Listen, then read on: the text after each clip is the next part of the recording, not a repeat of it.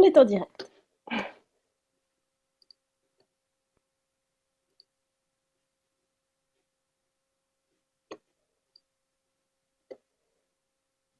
Voilà, ben, bonjour.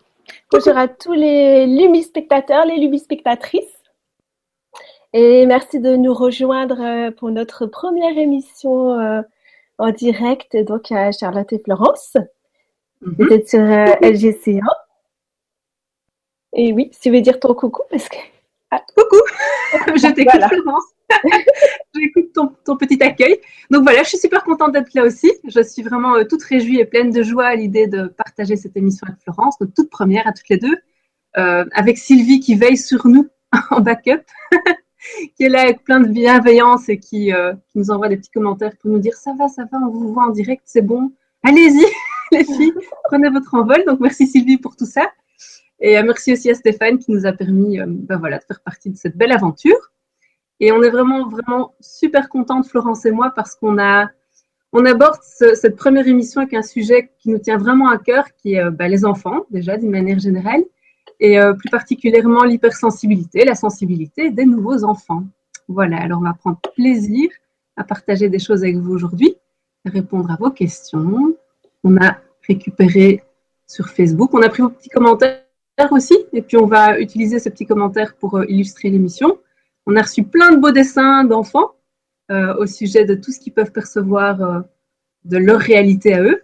Euh, et, puis voilà, si vous avez des questions en direct, surtout n'hésitez pas, on se réjouit de les lire et, d'y répondre. Voilà. Ok, alors euh, voilà, moi, aussi je voulais dire un grand merci à Stéphane et à Sylvie, sans qui on ne serait pas là euh, aujourd'hui. Et pareil, plein de joie d'être là et de partager ce moment ensemble. Euh, pour commencer, on s'était dit qu'on allait vous donner euh, non pas une définition des, des, nouveaux enfants pour pas encore les enfermer dans des cadres parce qu'ils en ont bien assez comme ça, euh, mais juste lire euh, quelques commentaires que certains d'entre vous ont laissés sur Facebook en dessous de notre présentation d'émission. Voilà, si tu veux les lire, Charlotte, c'est tout. Ouais, je prends ça. Alors, il y a Francine Grimard, coucou le Québec. Euh, qui nous dit Ces enfants nous surprennent toujours par leurs réflexions, leurs questions, leur âme à fleur de peau. Ils nous guident et nous inspirent. Et elle précise Ce sont eux qui m'ont soufflé les mots des livres de la petite âme, qui est un livre magnifique. Vraiment, je vous, je vous le conseille. C'est un livre plein de sensibilité qui peut être euh, un beau guide pour les enfants. Voilà. Après, euh, il y a Marie Barès qui dit Soyons à l'écoute, ils sont venus nous réveiller. Et eh oui, être plus réceptif à tous nos sens enfouis. Nous avons tellement à apprendre d'eux. On est d'accord. Hein Viviane de Lutèce qui nous dit les enfants voient depuis toujours ce que les adultes ne voient pas. Ce n'est pas nouveau. Ce qui est nouveau, c'est d'avoir enfin l'intelligence de l'admettre dans une société matérialiste qui commence enfin à changer. Ça, c'est vrai aussi. Merci Viviane. Et puis euh, Simon qui nous dit Je suis d'accord avec eux, j'espère qu'il y en aura de plus en plus. Ils sont notre avenir, surtout qu'ils ne changent pas en grandissant. Chers parents, laissez-les faire et dire. Voilà, Florence. Et puis, il y avait un, autre témoignage, moi, que j'avais envie de lire, qui est le témoignage de Bernard Raymond, qu'il a mis en dessous de notre événement aussi. Et euh, ce qui me touche particulièrement, c'est que Bernard, c'est un grand-père. il nous dit qu'il a 70 ans. Et euh, je trouve que ce qu'il a écrit est tellement beau que j'avais envie aussi de, le partager d'emblée. merci Bernard. Alors, il nous dit bonjour. Ce qui me stupéfie est l'intensité et la profondeur dans les échanges de regards que je peux avoir avec nombre d'enfants. J'ai 70 ans. Il y a de véritables communions des âmes qu'aucune parole ne saurait égaler. Il y a dans leurs yeux l'expression de l'innocence angélique, telle que je m'en fais l'idée, une authenticité évidente et des étincelles de vérité qui me sidèrent. Tout cela valide ma foi en la spiritualité actuelle de notre humanité et en son devenir divin qui est son héritage. C'est beau, hein? C'est très beau. Merci Bernard. Voilà, Florence. Ok. Alors, euh, bah, pour démarrer, moi, je voulais quand même euh, vous expliquer un peu pourquoi est-ce qu'on a mis le zoom sur la sensibilité. On aurait pu parler, euh, je ne sais pas, d'enfants médiums, d'enfants clairvoyants ou je ne sais pas encore, d'enfants surnaturels. Et on a juste parlé de sensibilité. Et pour moi, c'est quelque chose, c'est vraiment un point très important sur lequel j'ai envie d'assister dans cette émission. pourquoi on ne parle pas de dons spéciaux? C'est parce que d'abord, très souvent, en fait, les perceptions, elles, elles sont pas conscientes. Mhm. C'est-à-dire que les enfants, ils peuvent être gênés par leur perception, par leur sensibilité, mais ils vont pas pouvoir mettre des mots clairs sur cette expérience. Ils vont pas pouvoir désigner la source de, du mal-être ou juste de, de ce qu'ils ressentent. Et je suis sûre que ça concerne aussi beaucoup d'entre vous adultes. Par exemple, vous allez vous dire, ah, je déteste aller dans cet endroit, euh, je m'y sens pas bien, ou j'aime pas cette personne, elle me, je me sens fatiguée, elle me fatigue voilà, ce sont des, des ressentis, donc c'est cette sensibilité qui est à l'œuvre, mais vous n'allez pas forcément pouvoir après déterminer euh, ce qui se passe exactement dans cet endroit ou, ou comment cette personne interagit exactement avec vos énergies. Et donc euh, voilà, c'est pour ça qu'on parle de sensibilité. Et après, ce qui va faire à partir de cette sensibilité que euh, euh comment dire que, ça va devenir conscient, c'est un, cheminement. Et puis la deuxième chose, c'est qu'il y a beaucoup de fantasmes autour de la médiumnité, que ce soit en négatif, c'est-à-dire beaucoup de, de peur, ou que ce soit en positif, c'est-à-dire qu'on peut avoir tendance à idéaliser ces enfants qui voient des choses que qu'on voit pas. Et euh, moi, vraiment, dans mon chemin, je pense que Charlotte, elle est d'accord avec ça aussi, c'est euh, l'idée, c'est vraiment de préserver les enfants de nos fantasmes et de les laisser être ce qu'ils sont, pouvoir être à leur écoute, euh, pour leur permettre de, de, pouvoir parler de ce qu'ils ressentent, mais voilà, sans, sans fantasmer dessus, sans les mettre dans, dans des cases particulières. Donc c'est pour ça qu'on va se pencher vraiment sur euh, sur la sensibilité donc euh, peut-être en fonction des questions et puis de ce qu'on avait prévu de vous dire, parler de leur sensibilité physique et puis on va parler de l'énergétique. Voilà, on a déjà reçu euh, euh, des questions voilà, sur l'ancrage et sur, sur ce qui se passe au niveau énergétique. Et pour tout ça, on vous donnera des, des, des tuyaux pour, pour aider au mieux ces enfants. Voilà, je ne sais pas, Charlotte, si tu as quelque chose à rajouter. Mais c'est très clair, Florence, c'est parfait. C'est vrai qu'on avait. Enfin, voilà, j'ai juste aussi envie d'appuyer ce que tu dis c'est que tous les enfants sur Terre sont, sont merveilleux par essence. Et il n'y a pas des enfants qui, font mieux ou moins bien que d'autres. Et c'est pas parce que certains enfants ont accès, par exemple, c'est un exemple au monde invisible, qui perçoivent les faits, les machins, tout ça, euh, que, c'est super génial. enfin, c'est chouette, mais c'est voilà, c'est une, de leurs caractéristiques, en plus. Donc, le, rôle des parents ou le rôle des professionnels de, l'enfant, c'est juste d'accompagner les enfants, qui qu'ils soient, quelles que soient leurs caractéristiques personnelles, euh, du mieux possible. Donc, être à leur écoute et euh, être dans une relation authentique de cœur à cœur. Voilà. Donc, c'est pour ça qu'effectivement, on avait choisi de parler de, sensibilité, voire d'hypersensibilité, et, et, vraiment d'éviter de mettre les enfants dans des petites cases, quoi. Parce que chacun est unique. Et, euh, et ça, ça évolue aussi euh, mm. excusez-moi, euh, pendant leur enfance. À certains moments, ils peuvent ne rien voir et puis mm-hmm. après, et puis après ça s'ouvre et puis après à l'adolescence ça peut se refermer. Enfin voilà, c'est pas, c'est pas non plus fluide comme ça. Tout à fait. Alors, qu'est-ce qu'on fait? On enchaîne sur, euh, sur l'hypersensibilité physique? Oui, super. on verra. Oui. Excusez-moi, on partagera les questions après. Alors, donc, au niveau de l'hypersensibilité physique, donc, euh, si vos enfants sont, euh, sont très sensibles, euh, ils peuvent avoir du mal, vous pouvez avoir du mal à leur brosser les cheveux, à leur couper les ongles, euh, et vous faire un cinéma pas possible aussi pour, vous savez, les toutes petites étiquettes là qu'il y a dans les t-shirts ou dans les culottes. Alors ça, il faut absolument les couper. Euh, ils vont être sensibles au niveau de tous les sens c'est-à-dire les sons aigus. Par exemple, ça peut être très très désagréable pour eux, les sons qui sont forts, les gens qui crient, euh, ça peut être très désagréable aussi. Euh, voilà, après, je sais pas si tu as des choses à rajouter, Charlotte. Par rapport à l'hypersensibilité physique, ben moi je, suis assez pragmatique comme Nana et euh, quand je rencontre donc je, je, travaille avec des, petits patients et moi, mon truc, c'est de m'occuper principalement des, femmes enceintes qui, portent la vie en elles et euh, des bébés. Voilà, c'est vraiment ma patientèle type. Et ce que je fais quand je communique avec les enfants, c'est que je leur demande à chaque fois, tiens, ta sensibilité, elle se manifeste où? Sur tes cinq sens. Voilà. Donc, alors les enfants vont, transmettre l'information, euh, bah, tiens, moi c'est vraiment ma peau qui est très très réactive. D'ailleurs, regarde Charlotte, euh, pour montrer à mes parents que c'est ma peau, j'ai développé de l'eczéma absolument partout sur le corps. Regarde, pink. Et on voit un petit bébé de trois mois qui est plein plein d'eczéma sur le visage.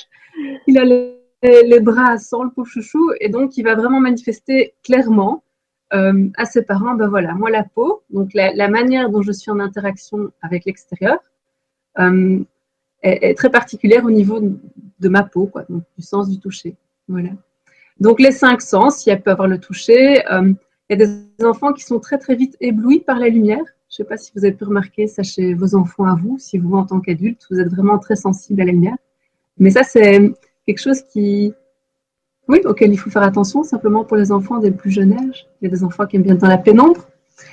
Euh, après, au niveau du, de l'alimentation, ça peut avoir pas mal d'impact, cette histoire-là de la sensibilité, parce qu'il y a des enfants qui, ont une, langue et un palais tellement euh, aiguisé, affûté, que dès qu'ils vont mettre un aliment, ils vont percevoir vraiment toute la texture des, des aliments. Et donc, il y a des choses qui sont incapables de manger.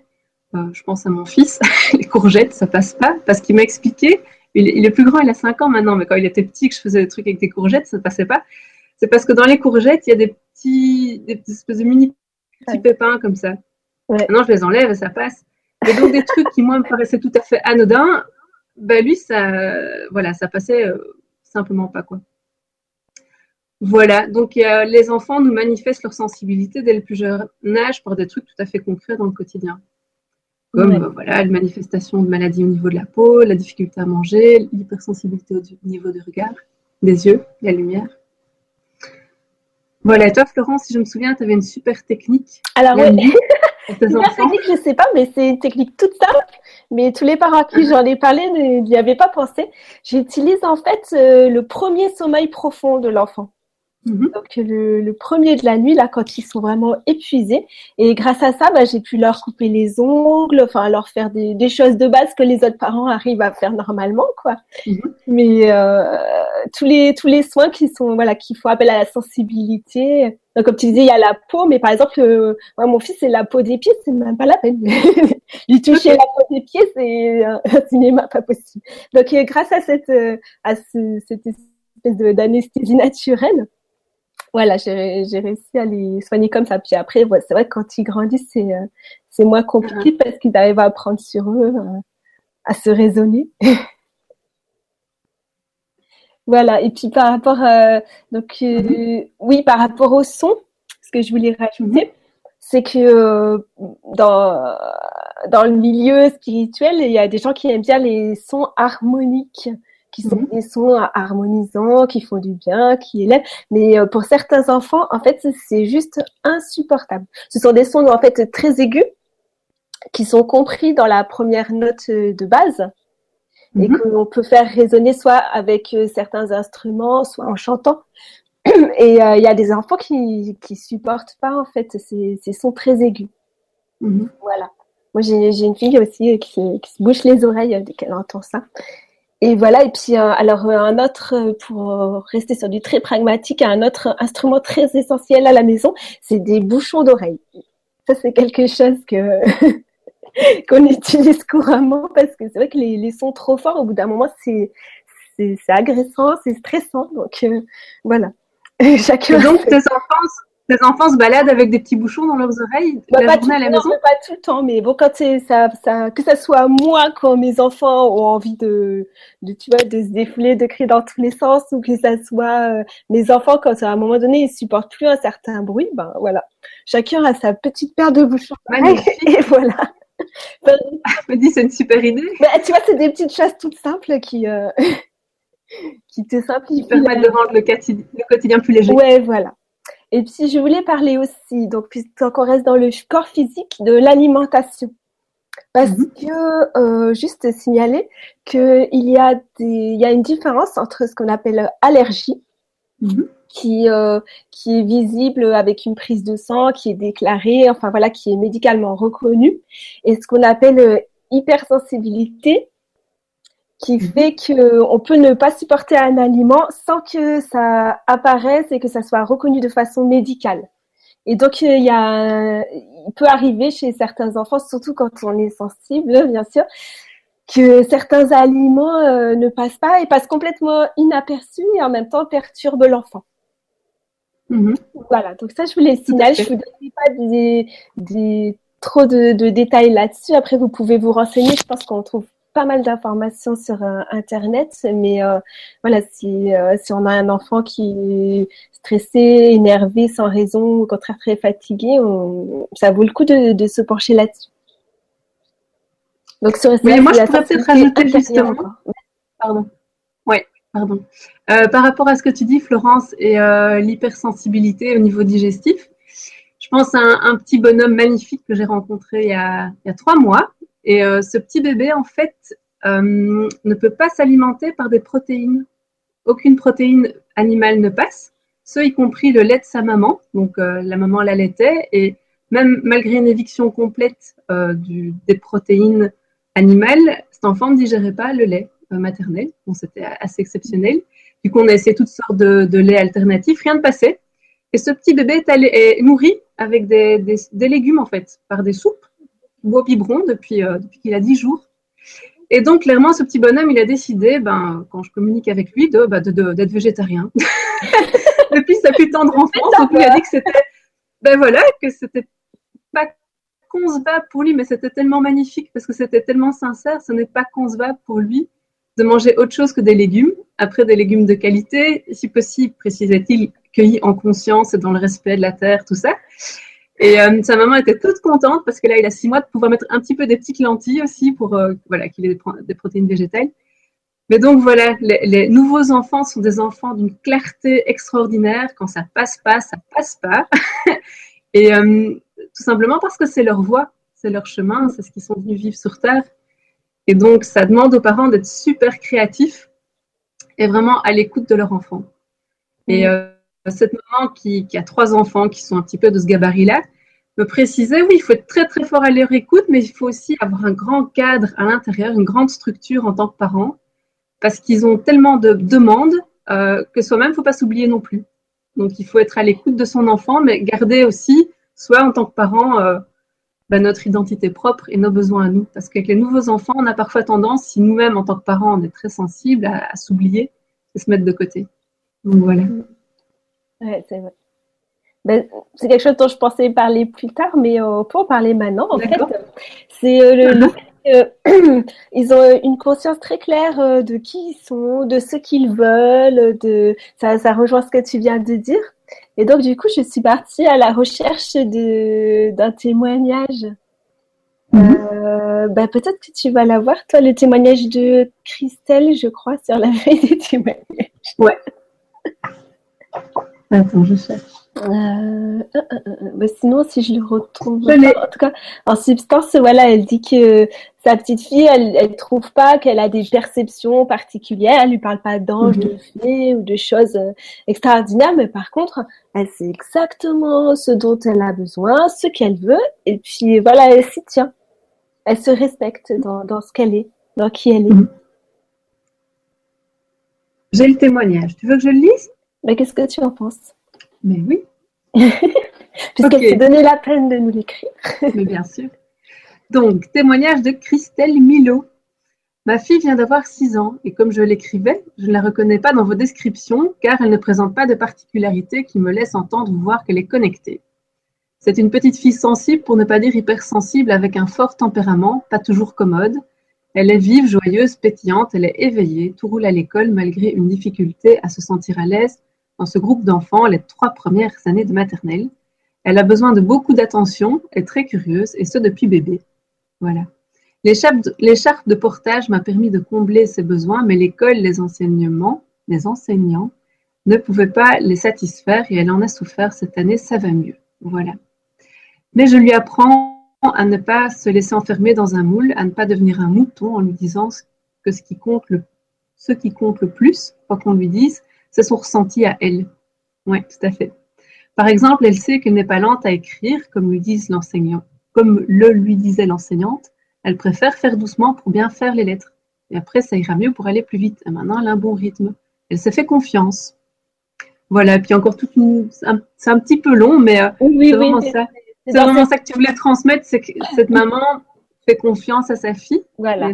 De, l'aider à respecter son rythme, en fait. Hein. Ouais. Que moi, j'appelle la connaissance directe, que toi, tu appelles le clair savoir, je crois. Oui, Et puis il y en a d'autres qui donnent d'autres noms et puis on s'en fiche en fait du nom. C'est que vraiment euh, l'enfant, euh, il y a des enfants ils savent vraiment qui ils sont, ce qu'ils veulent. Et voilà. Mm. C'est vrai que j'ai des j'ai des petits phénomènes comme ça à la maison. euh, voilà. Super. Donc on va on va passer. Qu'est-ce qu'on fait? Alors on lit quelques questions ou on passe à l'hypersensibilité énergétique, qui est le. Ben, pour moi, c'est le. Euh, il me semble qu'il y avait des questions déjà par rapport à, cette thématique-là. Donc, on pourrait peut-être aborder le sujet de l'hypersensibilité énergétique à travers les questions. Qu'est-ce que t'en dis? Oui, d'accord. Juste, je voulais dire sur l'hypersensibilité pardon, l'hypersensibilité énergétique, que pour moi, c'était juste une question de bouton de volume, voilà, qui est plus, mhm. euh, plus ou moins fort. Et il est très fort, bah, effectivement, se met à voir des choses que tout le monde ne voit pas, mais euh, voilà, c'est juste, il n'y a pas vraiment de, de, mur entre les deux, pour moi, en tout cas. Et euh, toi, je sais, Charlotte, que tu as beaucoup de choses à dire, puisque tu as fait des petites vidéos que j'invite tout le monde à aller voir euh, sur ta chaîne YouTube pour expliquer justement pour chaque sens ce qui se passe pour l'enfant. Après, en fait, il y a tellement de questions et merci à tous pour enfin, de questions ou de témoignages. On ne sait pas trop par, par où commencer. Alors, ben, je vais commencer par la première question hein, de Amélie qui dit euh, Pouvez-vous parler de l'ancrage de ces enfants? Comment les accompagner, les aider parfois à être vivre dans la matière? Merci. Alors, euh, donc une première information, Amélie, c'est qu'on va faire, on a tellement de choses à dire en fait qu'on va faire une deuxième émission rien que pour parler de ça mais on peut quand même on peut quand même répondre un petit peu maintenant. Et puis euh, parce que sur euh, tout ce qui est l'incarnation, l'ancrage, enfin tout ça c'est lié et les apprentissages aussi, il y a énormément énormément de choses à dire, surtout que ces enfants, euh, bah, ils ont leur façon particulière de venir, de de s'incarner, de s'ancrer. Euh, bah, si tu veux, de, dans un premier temps, je peux donner moi, mais moi mhm. pour moi, l'ancrage, c'est vraiment quelque chose qui passe par le corps physique. Donc, euh, parce que j'ai des amis très sympas qui font euh, des, des, méditations d'ancrage énergétique, mais pour moi, non. Enfin, l'énergétique, enfin, pas l'énergétique, l'ancrage, c'est vraiment le corps physique euh, et il n'y a pas, on peut pas passer à travers. Donc, c'est d'abord avoir envie d'être dans son corps. Donc, ça veut dire, voilà, être, être bien dans sa vie, être en joie, parce que sinon, on n'a pas envie de rester là. Et puis, se sentir accueilli des choses comme ça. Et puis après, euh, pour les enfants un peu plus euh, voilà, pour les enfants qui, sont, qui ont vraiment atterri dans leur corps, c'est utiliser au maximum leur corps. Je sais que mes enfants, je privilégie beaucoup le sport comme activité en dehors de l'école parce que ben, c'est là que vraiment ils, arrivent dans leur corps et ils ont besoin de sentir euh, non seulement leur corps mais leur force, leur voilà, de, sentir vraiment tout, ce qu'ils ont au fond d'eux. Voilà. À toi, Charlotte. Alors, moi, ce que je pourrais rajouter, peut-être par rapport aux, plus jeunes enfants, ceux qui n'ont pas encore la parole, qui n'ont pas encore la capacité de faire du sport, et donc de bouger dans leur corps physique, ce qui va par conséquence créer un ancrage bah, du corps physique, mais des corps énergétiques aussi. C'est la conséquence. Hein. Si on est vraiment bien dans son corps, bah, tout se met en place euh, partout ailleurs. Euh, c'est parler des petits bébés. Alors, euh, de plus en plus dans mes consultations, je dirais que depuis 2012, j'ai vraiment vu une, grosse différence euh, de bébés qui, ont vraiment beaucoup, beaucoup de mal à atterrir dans leur corps. C'est un petit peu ça dont tu parlais, je pense. Comment les accompagner, les aider parfois à être vifs dans la matière. Euh, ce sont des enfants qui sont tellement connectés avec, j'utilise un mot un petit peu, avec leur part divine, avec euh, la source. Hein. Après, on peut mettre le vocabulaire qu'on veut derrière ça sont tellement connectés avec leur part profonde, euh, qui sont un petit peu comme des observateurs de leur vie sur Terre. Donc il y a eux dans leur corps, donc un petit enfant de deux semaines, trois mois, six mois, un an, qui vit sa vie, mais clairement ils sont pas là, ou très peu là. Et, euh, et quand on les regarde, ces enfants-là, ils ont un regard qui est soit hyper présent, hyper profond, comme le parlait, euh, en parlait le super monsieur, comme en parlait Bernard. Donc vraiment un regard qui transperce, qui traverse et qui nous nourrit. ces enfants-là peuvent vraiment nous faire des espèces de, de, bombes d'amour qui, qui révèlent l'amour qui est en nous. Ça, c'est les enfants qui, qui sont en partie là aussi. Enfin, je veux dire, dans les nouveaux enfants que je vois depuis quelques années, il y en a soit qui ont cette intensité de regard, qui ont cette présence, qui sont amour vraiment dans leur quotidien, soit il y a des enfants qui ont cette qualité-là, mais qui n'arrivent pas à le transmettre à travers une incarnation, à travers une présence dans leur corps. Donc, ce sont des enfants qui ont un regard vide. Donc, quand ils vous regardent, ils ne vous regardent pas, ils vous traversent. C'est différent pour moi. Et euh, ces petits enfants-là, ce qui les aide pas mal, c'est vraiment tout un travail au niveau de la base, au niveau de leur bassin. Euh, bon, moi, il y a un outil que j'aime bien, c'est l'aptonomie, parce que, parce que voilà, je l'ai appris et je l'ai pratiqué pendant des années. Mais euh, ce qu'on peut faire, c'est vraiment toucher son enfant avec un toucher plein d'amour, respectueux, au niveau de son, bassin. Je vous montre, j'ai une petite poupée, je vais vous montrer le truc en direct. je vais vous montrer comment faire un peu d'aptonomie à distance, j'arrive.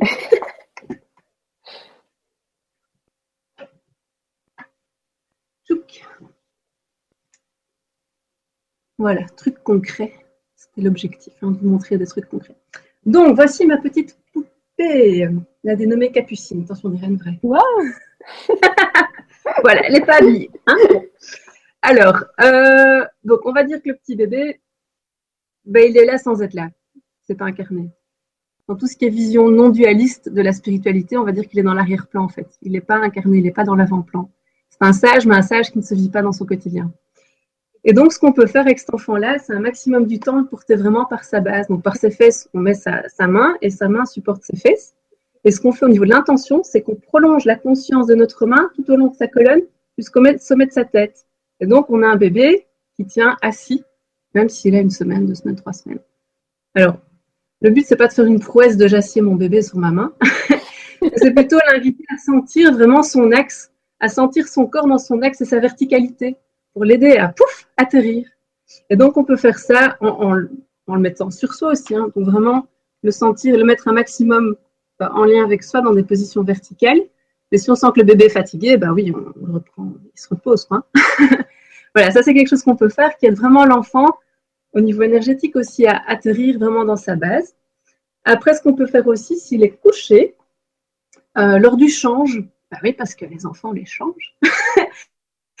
Donc on leur enlève le pampers, on le nettoie. Et puis on peut remettre un, petit pampers tout propre. Et alors ce qu'on va faire, c'est vraiment pareil. Quand il est allongé, c'est mettre une main au niveau du, sacrum. Hop. Et quand il est couché, on lui parle, on joue avec lui et on lui fait comme un. Euh, en fait, on pose sa main au niveau du dos et on, fait un petit mouvement de traction. je ne sais pas si vous voyez. Oui. Euh, on tire un petit peu sa main, en fait, comme si on étirait un petit peu son dos. Et on lui dit Hé, hey, oh chouchou, viens à peu près de moi. Allez, tu n'es pas obligé d'être tout, euh, tout planant dans des, autres dimensions. Tu peux être là, mais tu peux être aussi chez maman avec papa et profiter vraiment de tout l'amour qu'on a à te porter. Et donc, c'est toutes des petites techniques, euh, toutes simples. Hein. Il n'y a pas besoin. Il n'y a, rien à apprendre. Hein. C'est simplement avoir un toucher aimant, respectueux, et puis faire un petit appel et l'inviter à, vraiment venir se poser dans sa base. Et toi qui as enseigné mhm. aussi le massage bébé, oui. Mhm. J'imagine que c'est aussi un outil qui, leur permet d'atterrir dans leur corps. Oui, tout à fait. Donc les massages bébés pour ces enfants-là, on peut vraiment euh, bien l'utiliser, mais toujours en faisant attention à y aller avec douceur pour tous les enfants, mais ceux-là peut-être encore plus, parce que euh, le fait d'arriver dans leur corps, ça peut être parfois assez euh, confrontant pour eux, voire même tellement intense que c'est très confortable, très inconfortable pour eux, ça peut même être parfois violent pour eux de, réintégrer ce corps. C'est comme si tout ce cheminement-là ne s'était pas fait pendant la grossesse et ça doit se faire une fois qu'ils sont nés. Donc c'est comme à chaque fois une naissance, quoi. Euh, donc parfois le simple fait de poser délicatement sa main sur son enfant, c'est suffisant. Et quand on voit ce qui s'agite, l'air de dire maman euh, c'est bon, hop, on sortir délicatement. Parfois le simple fait de les toucher délicatement, ça suffit. Donc les massages, faut voir, faut voir si l'enfant a l'air de se détendre, de profiter. Voilà, des petites choses, des petits trucs par rapport à l'ancrage. Hmm. Alors, on prend encore une question et puis après on enchaînera sur, euh, sur les différents sens. Euh, bah, je prends les questions en fait telles qu'elles arrivent en haut. Hein. D'accord. Bonjour et merci pour ce magnifique sujet. Euh, ben, merci. J'ai un petit Raphaël né en 2010. J'ai entendu dire que les enfants nés à partir de cette année étaient les enfants arc-en-ciel. Pourriez-vous nous en dire plus? Ah, elle a disparu. Comment bien le comprendre? Merci Cathy. Euh, bah, je ne sais pas si tu veux commencer, Charlotte. Alors, euh, moi personnellement, je n'y connais pas tellement euh, dans toutes ces, couleurs en fait qu'on va proposer aux enfants pour les caractériser. donc je, voilà, quand tu me dis enfant arc-en-ciel, oui. Bah oui mais je, ne sais pas vraiment. Oui, voilà, puisque tu, tu, le dis, donc certainement oui, mais je ne sais pas vraiment dire plus. Euh, ce que je vois, c'est que les enfants qui arrivent, là, pour le moment, il y en a énormément qui sont très purs, très, très en lien avec eux-mêmes. Maintenant, la couleur, je ne sais pas, Florence, si toi, tu peux répondre à cette question-là. Euh, ben, moi, je comprends euh, la démarche de questionnement qui peut nous amener à vouloir dire que tel enfant est indigo ou arc-en-ciel ou cristal. Mais après, je ne sais pas si c'est porteur pour, ou intéressant pour l'enfant lui-même. Euh, ce que je vous inviterai donc dans cette prochaine émission, on parlera vraiment de l'incarnation, ça sera de ressentir par vous-même parce que vous pouvez très bien vous mettre vous en connexion avec l'énergie euh, de votre enfant. Et vous allez ressentir, c'est vrai que chaque euh, enfant a, des énergies particulières et c'est une réalité. Après, est-ce qu'on peut dire que tout le monde est arc-en-ciel ou il y a euh, Liliane, quand elle était venue, euh, donc sur Régicien faire son émission, elle a dit, ben, en fait, on est tous euh, arc-en-ciel, c'est juste que soit on l'active, soit on l'active pas. Voilà, on a tout ça en nous. En fait, on porte toutes les couleurs en nous. Oui, je pense qu'il y avait une super émission justement faite sur ce sujet-là, hein, faite avec Liliane. Ouais. Donc, euh, si ça interpelle Cathy, peut-être que tu peux aller regarder dans les replays. Il y aura plein de réponses par rapport à cette thématique-là. Euh, euh, alors, je continue, je prends encore notre question. De, oui, vas-y. Euh, je témoigne en ce sens, moment de 4... Ah, pardon, parce que à chaque fois vous posez une question, il fallait que je la, que je la sélectionne. Excusez-nous, on est débutants, hein, soyez indulgents. du coup, pardon Cathy, j'ai perdu ta question, je ne sais plus du tout où elle est. Euh, ah voilà. Alors si je la sélectionne, peut-être que voilà, comme ça, je partira pas au milieu. Euh, maman des quatre loulous qui savent ce qu'ils veulent de manière claire, eh bien, c'est beaucoup d'énergie. Pour ma part, ça me demande de me recentrer très régulièrement. Moi-même, hypersensible, pas évident du tout. Oui, c'est mieux pour eux quand ils savent ce qu'ils veulent, mais pour les parents, c'est pas confortable. Surtout dans le passage quand ils sont tout petits et qu'ils sont prêts euh, à faire une crise pas possible si ça va pas pile dans leur sens. non, non, c'est pas ce qu'il y a de plus confortable, mais euh, sans doute que si tu les as, c'est que tu en es tout à fait capable. oui, c'est vrai qu'ils nous font bien évoluer, ces enfants-là, et nous apprennent en fait à être en lien avec nous-mêmes. Parce qu'il n'y a rien à faire, j'imagine, pour toi, gérer quatre enfants qui savent ce qu'ils veulent. c'est énorme. Donc, en fait, à un moment donné, quand on a des enfants qui sont à ce point en lien avec eux-mêmes et en lien avec leurs besoins, ils nous invitent nous-mêmes en tant que parents à nous mettre en lien avec nous-mêmes, en lien avec nos besoins à nous. Euh, parce que sinon, il y a quelque chose qui dysfonctionne au sein de la famille. Donc, ce sont des, petits loups qui nous permettent d'évoluer, de garder contact avec notre part profonde et nous remettre en lien avec tout ça. Mais c'est pas évident, on est bien d'accord.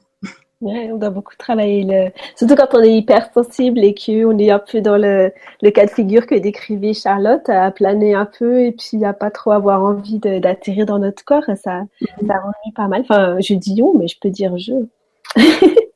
et euh, ouais, c'est un travail d'ancrage, de retrouver notre force aussi. Euh, c'est là qu'on découvre qu'on n'est pas non plus euh, si fragile que ça.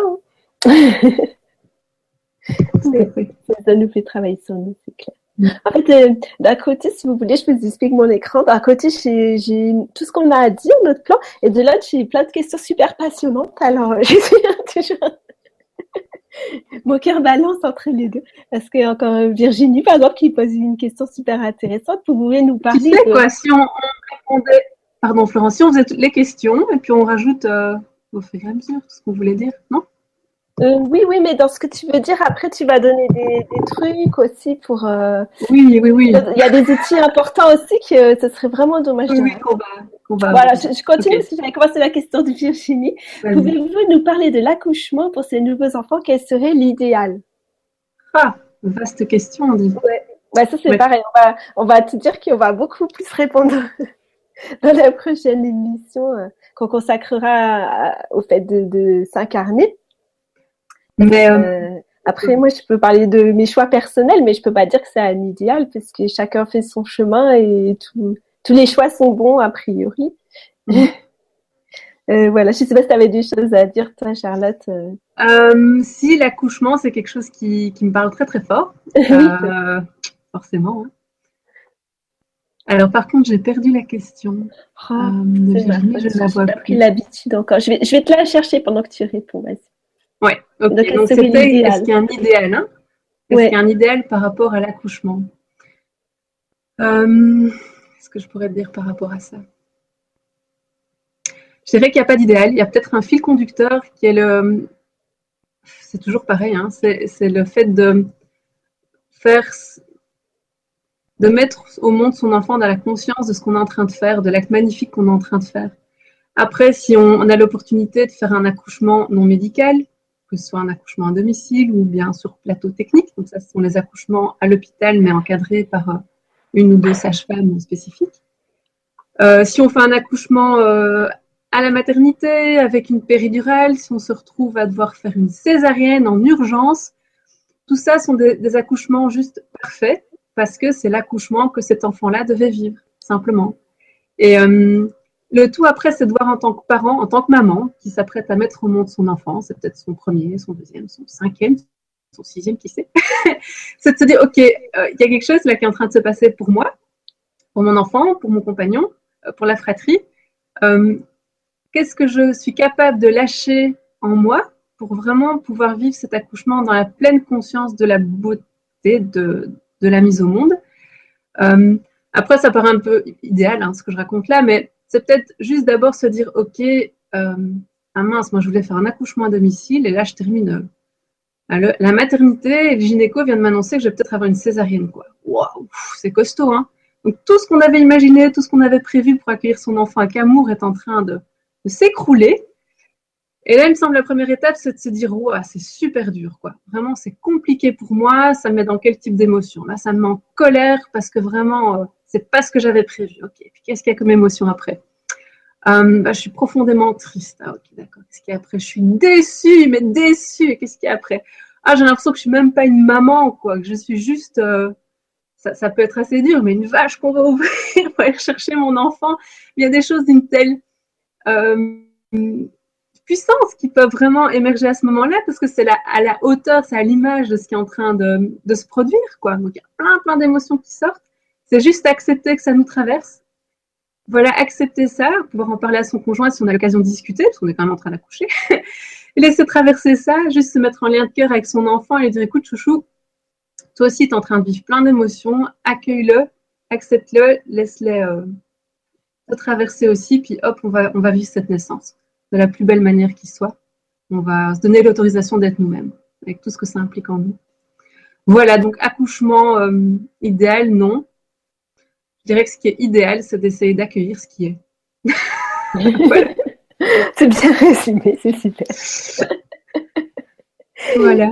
Après, moi, j'allais dire autre chose, mais je suis d'accord avec toi sur le fait que l'idéal, c'est de, prendre ce qui vient comme ça vient, comme ça nous est donné de vivre. Euh, mhm. personnellement, je dirais que dans mon chemin personnel, ça n'a pas été de faire des choses, mais tout ce que j'ai pas fait. Voilà, j'ai choisi euh, d'accoucher à la maison, de pas lui faire subir euh, les petits examens euh, à la base là, parce que j'ai eu envie que mes enfants vraiment ils, se sentent accueillis, qu'ils arrivent, qu'ils puissent mhm. arriver en douceur, à leur rythme. Donc voilà, j'étais dans cette démarche-là, c'était l'idéal pour moi. Mais effectivement, comme tu dis, Charlotte, après, il faut pas, faut pouvoir aussi ne pas s'accrocher à cet idéal et puis accepter ce qui vient parce que c'est plein de surprises après. Et juste encore une petite chose là qui me vient. Euh, si les parents ont la possibilité de communiquer avec leur enfant alors qu'il est encore in utero pour lui demander tiens chouchou moi enfin moi papa notre objectif ce serait de te proposer une naissance de tel ou tel type euh, t'en penses quoi? Euh, ça je fais très souvent en consultation aussi elles sont vraiment des moments magnifiques. C'est de créer un projet de naissance à trois. Donc il y a papa maman et bébé à l'intérieur alors soit j'utilise la communication connectée que j'enseigne aux parents euh, et les parents utilisent cette communication connectée pour parler avec leur enfant et moi je les, soutiens dans cette conversation-là. Euh, si vous voulez des infos sur la communication connectée, j'avais fait une émission avec Sylvie sur ce sujet-là. Ça s'appelle Communication connectée monde subtil. Donc il y a moyen que vous voyez un petit peu euh, ce qu'est cet outil. C'est vraiment un outil que j'affectionne particulièrement parce qu'il est, il est facile à intégrer et qui rend les parents autonomes. Euh, vous n'êtes pas dépendant d'un ben oui, de quelqu'un d'extérieur qui doit, traduire pour vous. C'est vous vraiment qui pouvez communiquer avec votre petit bout. Donc, je trouve que c'est vraiment un outil super chouette. Donc voilà, soit vous communiquez vous-même avec votre enfant, vous lui dites tiens chouchou, on aimerait beaucoup, euh, je pense à un autre cas, euh, que tu naisses à la maison. Voilà. Et dans la consultation, cet enfant a dit mais non, moi ça me sécurise pas du tout, du tout, du tout, du tout. je ne veux pas naître à la maison. D'ailleurs, c'est pour ça que j'ai 10 jours de retard. Et regardez maintenant ce qui va se passer je vais aller à la maternité, c'est là où je voulais aller, mais on va devoir déclencher. Ah, maman, papa, pourquoi ne m'avez-vous pas demandé mon avis? Et euh, voilà, dès que c'était posé, euh, dès que les parents ont expliqué à l'enfant que, bah oui, ok, d'accord, on va aller à la maternité, chouchou. Euh, ok, on a compris ton besoin, on l'accepte, on l'accueille. Les premières contractions sont venues et l'accouchement s'est mis en place naturellement. Donc voilà, ça peut être chouette vraiment de se faire un projet de naissance et de prendre un temps avant l'accouchement pour faire le point à trois, quoi. Voilà. Super beau ces histoires-là. Euh, alors, est-ce qu'on rentre un petit peu dans nos dans nos sens subtils et puis on revient aux questions ensuite. Parce qu'alors dans nos sens subtils, on a des beaux dessins à vous montrer. Ça va répondre, vous allez voir, ça va répondre aussi à vos questions parce que je vois qu'il y a plusieurs questions euh, sur les mhm. enfants qui, qui voient des fantômes, qui voient des anges, qui voilà. Et justement, on a reçu des beaux dessins, on a plusieurs témoignages là-dessus. Et puis euh, Charlotte, euh, sans doute, tu as plein de choses à dire encore là-dessus. Euh, est-ce que tu veux commencer à parler pendant que je partage euh? D'accord. je vais ah ben, parler. tu pourrais euh, nous, passer le témoignage de, Patricia? Oui, je vais faire ça. Et puis pendant ça, moi, je vais sortir les, dessins et, la lettre de Léa. Ok. Donc, Léa qui a 10 ans, qui est la fille de Patricia. Voilà. Et Patricia est une. comment? Tu dis deux belles lumières. de belles lumières, oui. Voilà. Alors, Patricia nous a écrit gentiment un, petit mail qui est vraiment très, très touchant. Puis, on a reçu des dessins de sa fille, effectivement, qu'on va vous montrer. Alors, elle dit En ce qui concerne ma fille, ça a été la galère, même si moi, je la comprenais car elle était très mal à l'école, vraiment en souffrance, et nous vivions à la campagne. Nous n'avions donc pas beaucoup de solutions. Nous avons pris la décision l'année dernière de la mettre dans une école Montessori à 50 minutes de chez nous. C'est un vrai engagement à tous les niveaux. ça, je comprends. Hein.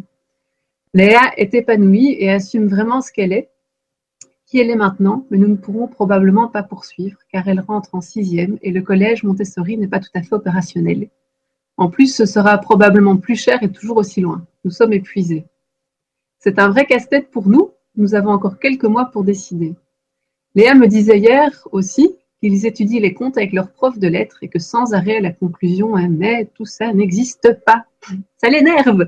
Elle n'ose pas dire aux autres que les faits existent et que les elfes et les licornes et qu'on peut les voir leur parler.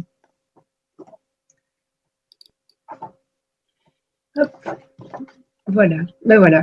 Je vais essayer de partager la lettre de Léa. Par rapport à Léa. Ça fonctionne? Oui, très bien, Eh ben, moi, je la vois plus. Si, ça y est. Euh, moi, j'aime beaucoup mes anges et mes fées. La première fois que j'ai vu une fée, c'était dans un tilleul. Alors, je lui ai demandé si elle voulait être ma fée. Elle a dit oui. Alors, elle est ma fée. Elle s'appelle Missy. Je l'aime beaucoup. Je vois je sens beaucoup de choses. Ah, Je je sais pas ce qui se passe. Beaucoup de choses comme des fées, des anges, les couches énergétiques, etc. D'accord, toi tu vois là, moi je te vois Léa. Voilà, et Léa qui nous a fait, alors aussi je vais vous partager son dessin de fée. Mhm. Qui est ici? Voilà, ça c'est sa fée Missy. Mhm. C'est trop mignon. Hein. Elle est belle, hein Ouais. Et donc euh, là, cette fois, vous pouvez aller sur euh, ma chaîne YouTube à moi. Et euh, moi, j'ai ma mhm. petite fée maison, donc qui a 10 ans aussi, et qui, qui a commencé donc à discuter avec Léa. Mhm. qui a eu un coup de cœur pour Léa et qui explique donc c'est sur la chaîne YouTube elle explique et eh ben aussi ce qu'elle vit avec les anges avec les fées avec elle elle a une licorne qu'elle adore mhm. voilà j'ai un petit dessin aussi qu'elle a fait alors, c'est un dessin qu'elle a fait pour l'émission, hmm.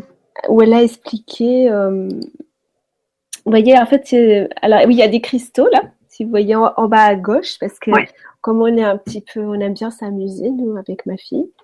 On a aussi amusé à mettre des cristaux parce qu'on a vu que les filles, elles aimaient particulièrement les cristaux. Et alors, en fait, on a créé un rassemblement de fées elles sont toutes venues. Et donc là, elle a, elle a mis, en fait, il y a deux fées. Il y en a une qui a une énergie dorée et une qui a une énergie rose. Et entre les deux, elle a, elle a voulu représenter l'interaction de ces deux énergies. Voilà, c'est précis. Waouh C'est précis. Donc il y a une fée qui est plus euh, bébé, c'est plus euh, une toute oui, je vois, il y a comme un petit bébé rose. Ouais, voilà, voilà, une fée bébé. Si vous en avez jamais vu, c'est l'occasion. Ensuite, euh, Léa, alors, hop, je continue à ouvrir. donc c'est la partie technique que je ne maîtrise pas du tout, mais je pense, que, je pense que dans 10 émissions à peu près, j'y arriverai. Non, non, il est je vais vous montrer quelque chose, mais il est parti un coup d'un côté, un coup de l'autre. C'est pas grave, on profite non, non, de... Tu peux pas faire semblant de maîtriser, je ne maîtrise pas du tout. Oh, maintenant, là, en grand, c'est bon. La patience. voilà. Alors, ça, c'est Léa aussi qui nous a fait un dessin d'un arbre avec son champ énergétique autour. Voilà, c'est comme ça qu'elle perçoit le champ d'énergie. Et mhm. figurez-vous que mon petit garçon, il y a je ne sais pas, une dizaine de jours, eh bien, il en a fait un aussi. Et là, je suis en train d'essayer de partager aussi. Voilà. voilà, ça c'était celui de mon petit garçon. Donc, on voit bien l'énergie. Donc, c'est un arbre, comme il l'a très bien écrit, hein, c'est un arbre d'énergie. Donc, il donne l'énergie. Alors, c'est un dessin qu'il a fait. Il a été inspiré par un, autre projet dont on va parler dans quelques temps sur LGC1, euh, qui s'appelle euh, Un arbre de paix dans mon école. Mm-hmm. Voilà, mais donc il a, euh, mon fils qui est très fan d'arbres, qui parle aux arbres, il a dessiné tout son champ énergétique autour. Waouh, avec le petit cœur au milieu, c'est magnifique. Voilà. Et c'est qui les petits bonshommes là au-dessus? C'est des gens qui viennent pour se ressourcer. D'accord. Voilà. Donc en fait, il m'a demandé euh, de préciser, c'est vrai, du coup j'ai oublié, euh, que c'est un arbre qui existe vraiment. Donc tu peux vraiment te brancher dessus et te ressourcer en énergie. Et oui, je connais quelqu'un qui a essayé et qui m'a dit oui, en effet. C'est qui fait du bien. Voilà, ça c'est pour vous montrer un petit peu la réalité des enfants qui vivent sur euh, plusieurs, plusieurs plans en même temps.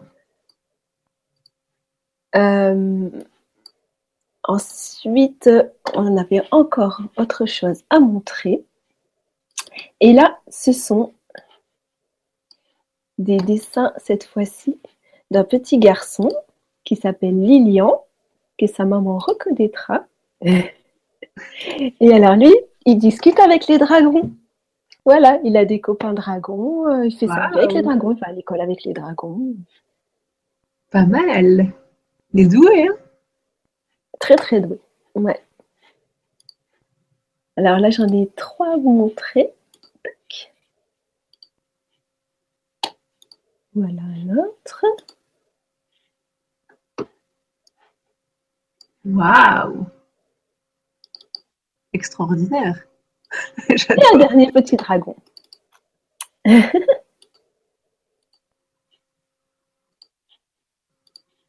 voilà. Donc, euh, pour euh, tous ces aspects-là, mm-hmm. en fait, euh, qu'est-ce qu'il y a à faire en tant que parent? Ben, c'est, Pour moi, c'est juste être à l'écoute.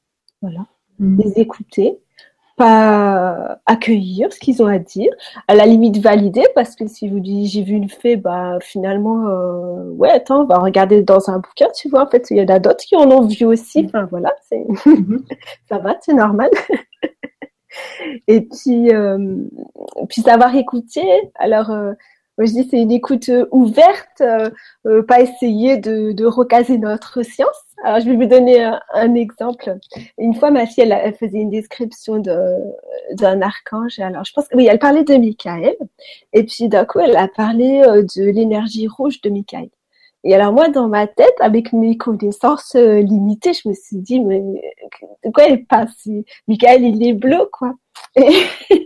Mais j'ai rien dit. Voilà, j'ai validé. Mhm. Moi, j'ai la démarche de valider ce qu'elle dit. Et puis, quelques temps après, j'ai lu un texte de quelqu'un d'autre qui parlait du feu rouge de Michael. Ah, j'ai dit, bah, heureusement, j'ai rien dit. voilà. Et puis, euh, Liliane Bassaletti, elle vous dira, mais de toute façon, tu les archanges, ils ont toutes les couleurs, donc ça n'a aucune importance.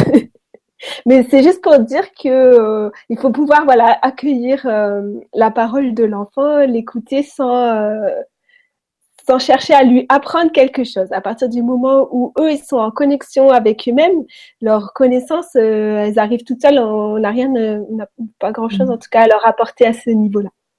c'est mon point de vue. Oui, tout à fait. Pareil. Oui, je suis d'accord. voilà. Donc, euh, de quoi ils ont besoin par rapport à ça? Ils ont besoin ben, de s'exprimer. Donc, ça passe par la parole, mais ça passe aussi par le dessin, la musique, le mouvement. Ils ont besoin d'une vie très créative pour euh, exprimer tout ça. Donc, euh, plus on leur donne de possibilités euh, de, création, rien que des, feuilles et des feutres, je sais pas chez toi, Charlotte, mais chez moi, le paquet de feuilles, mhm.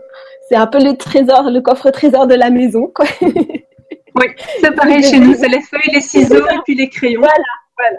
C'est hmm. déjà tout simple. En musique, c'est un petit peu plus compliqué, mais voilà, si vous pouvez avoir un, peu ce qu'il faut pour que l'enfant, quand il a besoin, bah, il se, il se mette à créer. Puis voilà, ma fille, elle a un piano, bah, pendant des mois, elle va pas s'en servir. Et puis un elle va me dire, ah ben tiens, hmm. regarde, là, je vais essayer de reproduire euh, la musique des anges. Ah, bah, c'est reproduit. voilà. Et puis après, on a un truc qui est sympa. Grâce à, la technologie moderne, c'est qu'on peut euh, enregistrer euh, très facilement mhm. maintenant. Et puis voilà, on enregistre la musique des anges. Donc c'est beaucoup d'écoute et Oui. On a tellement de choses à transmettre que moi je suis pas. et euh, qu'est-ce que j'aurais envie de dire par rapport à ça, moi? J'ai envie de dire plein de trucs. Attends. Ah, vas-y. Euh, ben moi, c'est mon expérience euh, professionnelle qui, m'apporte plein, plein de choses par rapport à ça. Vu que euh, depuis quelques années maintenant, ce que je fais, c'est principalement donc écouter de cœur à cœur les enfants et transmettre ce que j'entends aux parents, créer un dialogue et essayer de clarifier le vécu de l'enfant. C'est enseigner la communication connectée, ça c'est un pôle. Et puis un second pôle, c'est de soutenir les parents qui ont des enfants connectés au monde subtil. Voilà, donc moi j'ai plein plein de petits patients qui débarquent, qui, comme tu dis, hein, qui voient les fées, qui jouent avec des dragons, euh, qui parlent avec les anges, tout ça. Et, les braves parents sont un petit peu démunis. Ils arrivent chez moi et ils font euh, tout bas, tu sais, ils arrivent. elle me dit qu'elle voit les fées. tout bas, comme si c'était vraiment quelque chose de, oui, d'un petit peu euh, spécial, quoi. Et je dis, oui, ok, pas de souci. moi, je vois la, petite louloute qui arrive, effectivement, autour d'elle. Je me dis, ah oui, je le vois, effectivement, elle est accompagnée par des fées. D'ailleurs, l'enfant euh, se sent souvent vraiment soulagé d'avoir un adulte qui lui dit, ah oui, oui, effectivement, il y a une petite fée près de toi.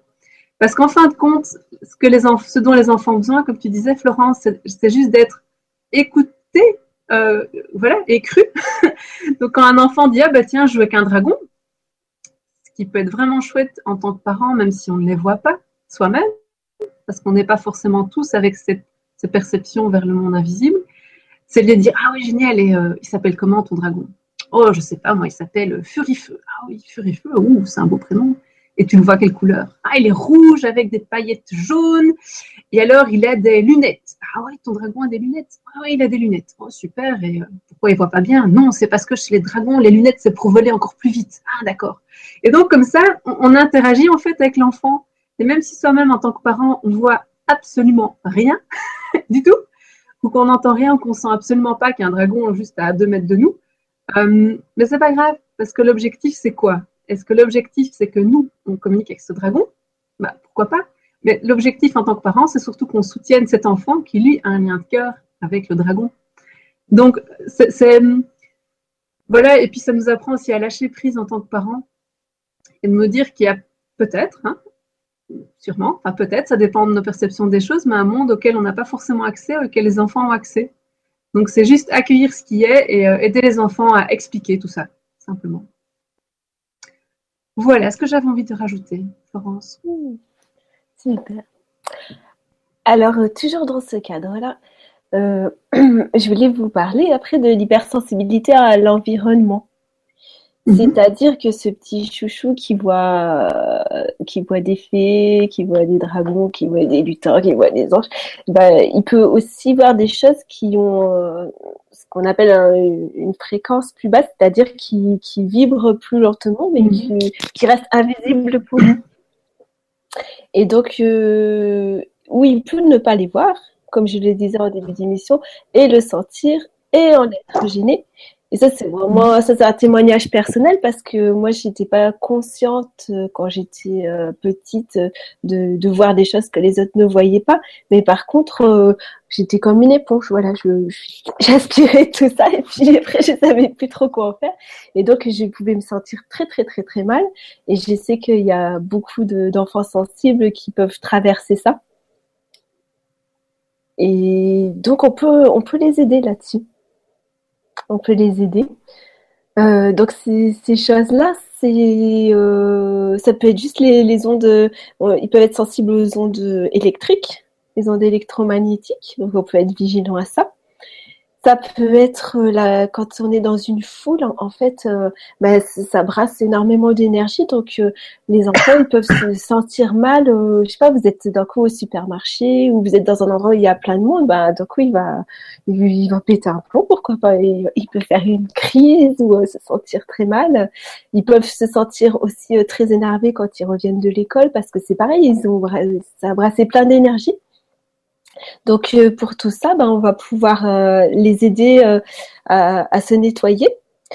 par rapport à la foule, ce que je voulais dire aussi, c'est que ça, ça concerne les enfants et les adultes. Quand on est dans un endroit comme ça où il y a beaucoup de monde, mais qu'on est particulièrement sensible, on peut aussi servir un peu de paratonnerre. C'est-à-dire non seulement on reçoit, on ressent le fait qu'il y a beaucoup d'énergie qui s'est brassée, mais en plus elles vont avoir tendance à plus venir sur nous. Voilà, donc c'est bon à savoir euh, si vous participez euh, euh, à des événements de groupe. c'est bien d'en être informé aussi. Mhm.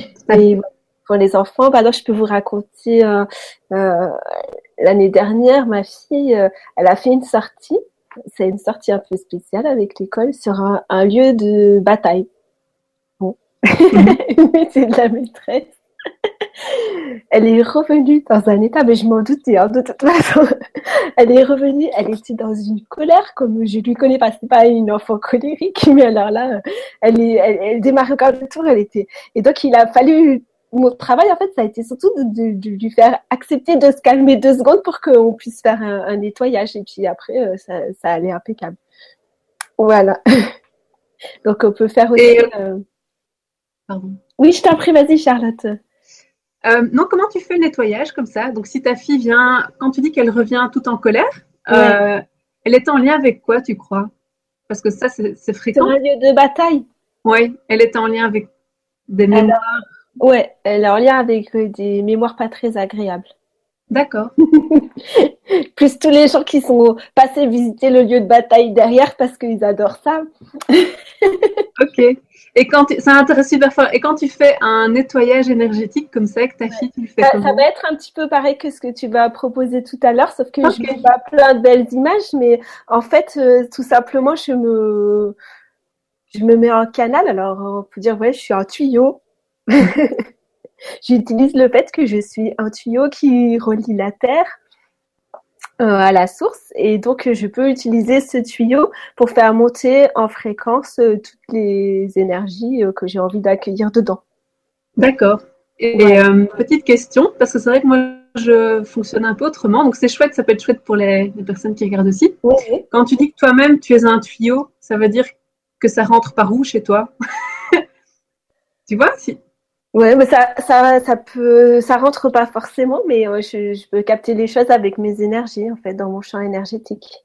D'accord, donc c'est plus au niveau du champ énergétique, et tu chopes le truc dans le tuyau, bah, ça monte après. En fait, c'est pour donner une image super simple. si tu une meilleure idée, oui, j'appelle ça un canal, quoi. Ça, tu rentres, ça rentre dans le champ énergétique, et puis euh, ça monte. Ok, d'accord. Super. Eh ben, c'est bien, ça m'apprend quelque chose. Moi, je fonctionne autrement. D'accord, je pensais que ça rejoignait un petit peu ce que tu allais proposer. Oui, un petit peu, quand tu parles d'ascenseur, tu vois, c'est un peu la même. En fait, si tu veux, toutes nos images, elles peuvent que approcher, quoi. oui. Exactement. Oui. Je, peux raconter aussi une fois où euh, euh, ma mère, elle était venue passer quelques jours, et puis euh, quand elle est partie, ma fille, elle a commencé à faire des cauchemars deux nuits de suite. Et donc, bah, je me suis mis à nettoyer un petit peu. On a nettoyé bah, pour ma fille et puis la chambre. Et on aurait pu penser qu'il y avait un rapport euh, relationnel ou quelque chose. Et en fait, pas du tout. Je suis tombée sur un objet qu'elle lui avait acheté. C'était un, un, espèce de mhm. lézard euh, aborigène qui était juste à côté de son lit et euh, qui vibrait super bas. Et en fait, juste en nettoyant ça et en le virant, ben voilà, c'est la fin du problème, tu vois. Oui, tout à fait. Voilà, donc c'est quelque chose je pense que quand on a des enfants, plus on a des enfants sensibles et plus euh, il faut nous euh, se, mettre euh, à accepter ce rôle un peu de, de femme de ménage de, de, de, nettoyer pour nos enfants parce que bon, ma fille de 10 ans, elle commence à comprendre et puis à, à faire un peu, mais bon, ils ont pendant très longtemps, ils ont besoin qu'on le fasse pour eux en fait. C'est vrai, c'est vrai, c'est vrai. Et j'avais peut-être envie de, lire une question, Florence, qui est en lien avec euh, le monde invisible. C'est, euh, je te laisse remonter la question. Donc, c'est Pauline Petit qui dit Bonjour les filles, mon fils de 6 ans et demi voit beaucoup de choses. Il me parle d'homme invisible, il est hypersensible et la maîtresse euh, dit qu'il est sur sa planète. Comment l'aider au quotidien? Merci d'avance. Voilà, ben donc c'est vraiment de ça dont on parle. Hein. C'est des petits loups qui, voient des choses. Donc lui, son canal, c'est la claire vision. Hein. C'est, le canal qui est ouvert chez lui. Puis il y en a peut-être d'autres qui, l'utilisent. Euh, donc c'est le fait d'utiliser le, troisième œil, en fait, simplement pour percevoir les, êtres d'autres plans que les nôtres, donc les êtres du monde invisible. Et alors, un, homme invisible, ça pourrait être plusieurs choses différentes. Ça pourrait être... En fait, le monde invisible est bien plus vaste que le monde euh, d'ici c'est énorme. Donc, un, homme invisible, ça peut être plein de choses. Et, euh, et je dirais encore une fois, en tant que parent, ce qui est important, c'est pas tellement nous d'intellectualiser, tiens, c'est qui ce brave homme invisible, c'est de faire parler l'enfant, lui dire, tiens, comment est-ce qu'il est, comment est-ce qu'il te regarde, est-ce qu'il te parle, est-ce que tu l'entends, est-ce qu'il te fait des grimaces, est-ce qu'il est beau, est-ce que tu le trouves moche, tout ça. Euh, pour lui rendre le pouvoir aussi de se dire, OK, j'ai une action et j'ai une possibilité vraiment d'interagir avec cet homme invisible et de l'inviter peut-être à, soit partir. Euh, euh, voilà, c'est ça que je voulais dire. Mais pas que, qu'est-ce que je voulais dire encore? Voilà, donc demander à l'enfant de nous expliquer ce qu'il voit et en fonction, nous parents, euh, l'accompagner pour que cet homme invisible ne lui fasse plus peur. Alors, soit cet homme invisible, c'est ce qu'on appelle communément, enfin communément, habituellement une âme en peine, donc c'est un défunt qui n'a pas eu l'occasion de rejoindre la lumière.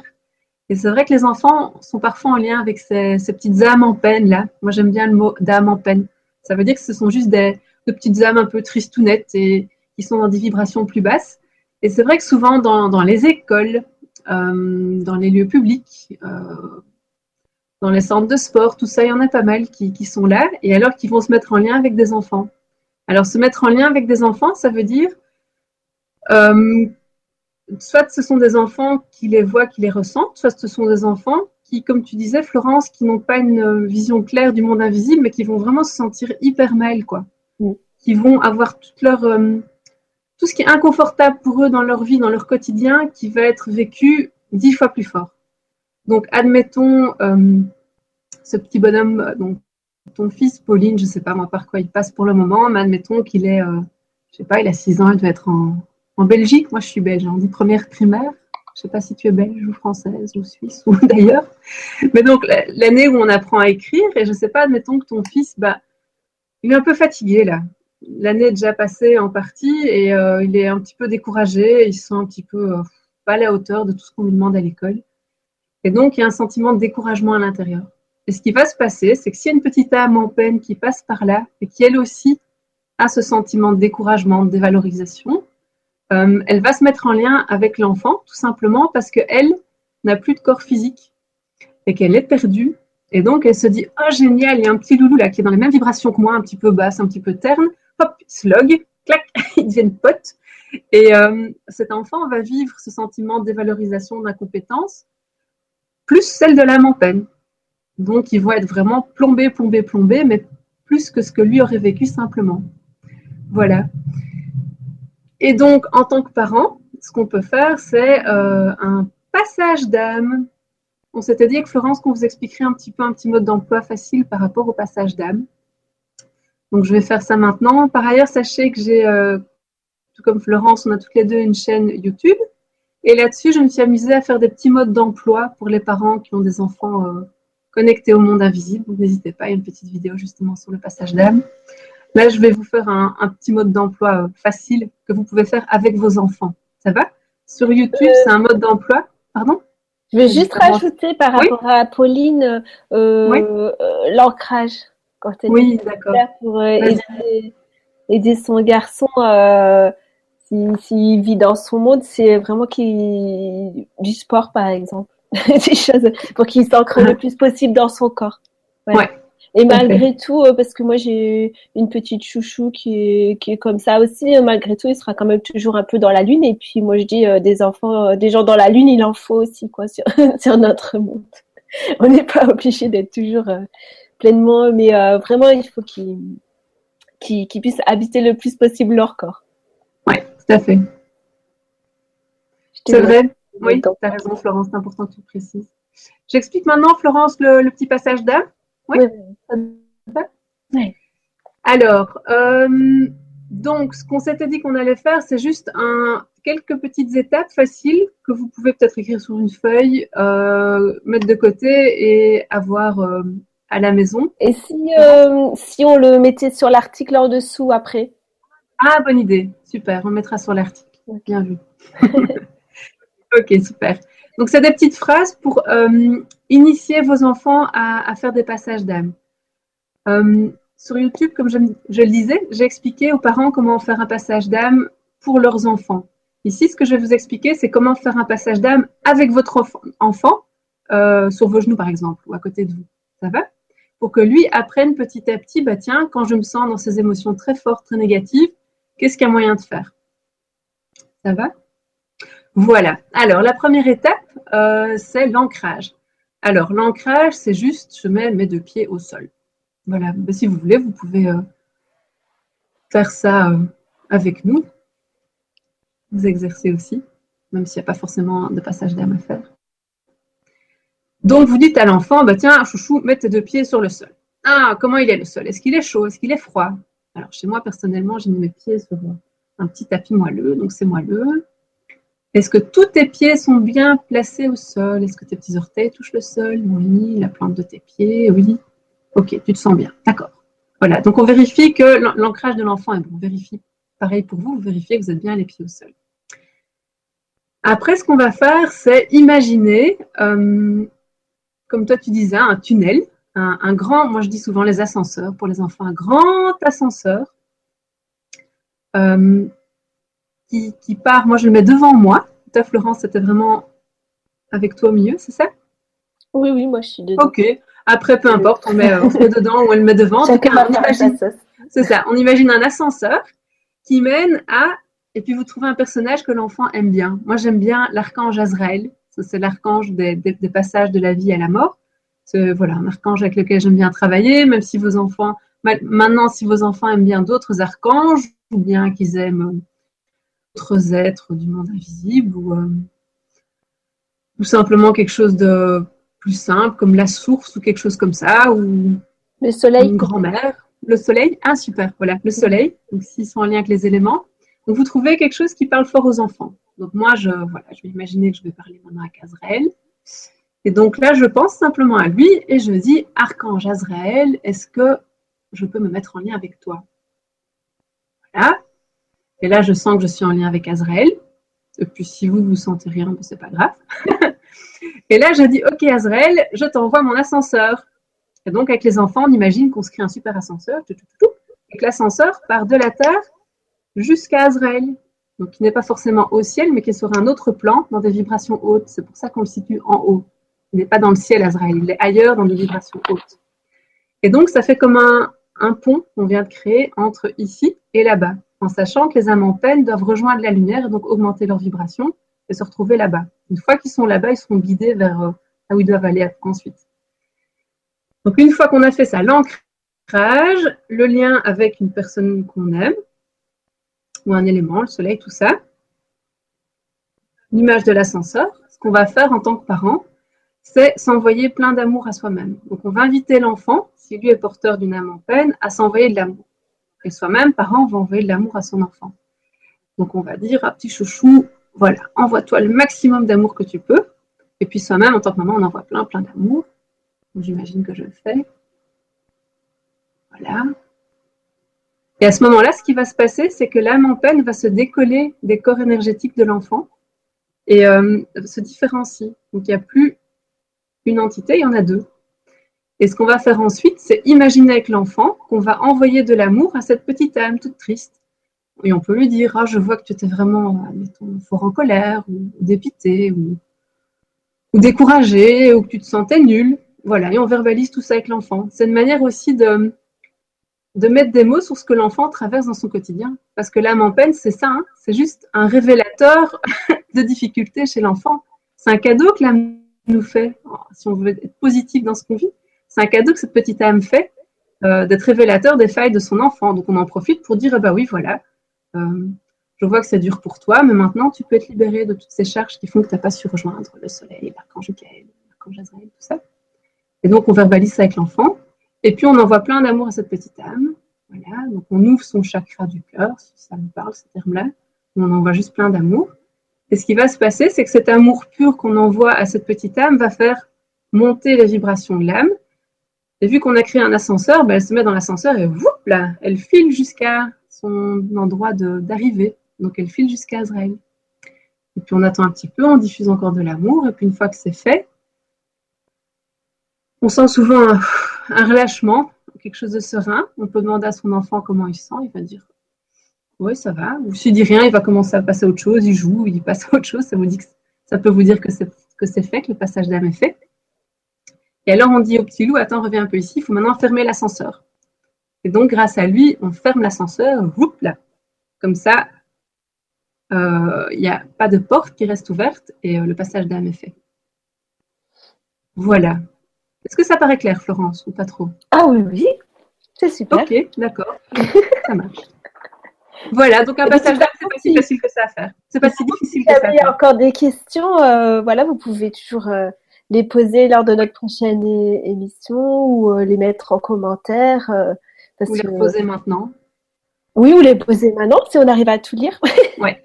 Mais parce que de toute façon, notre but, c'est que ça devienne clair. Donc, on le, s'il faut redire et encore redire, on, refera. Super. Mais moi, ça m'a semblé très, très clair.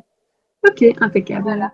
Après, on va continuer. Donc, il y a des questions, ne vous vexez pas, que je mets de côté, qui concernent plus euh, l'émotion. Et ça, c'est quelque chose dont on, c'est encore une autre partie dont on veut parler après, mais je sais pas si on va avoir le temps, sur l'hypersensibilité émotionnelle. Mais euh, je continue un petit peu sur ce dont on était en train de parler là maintenant.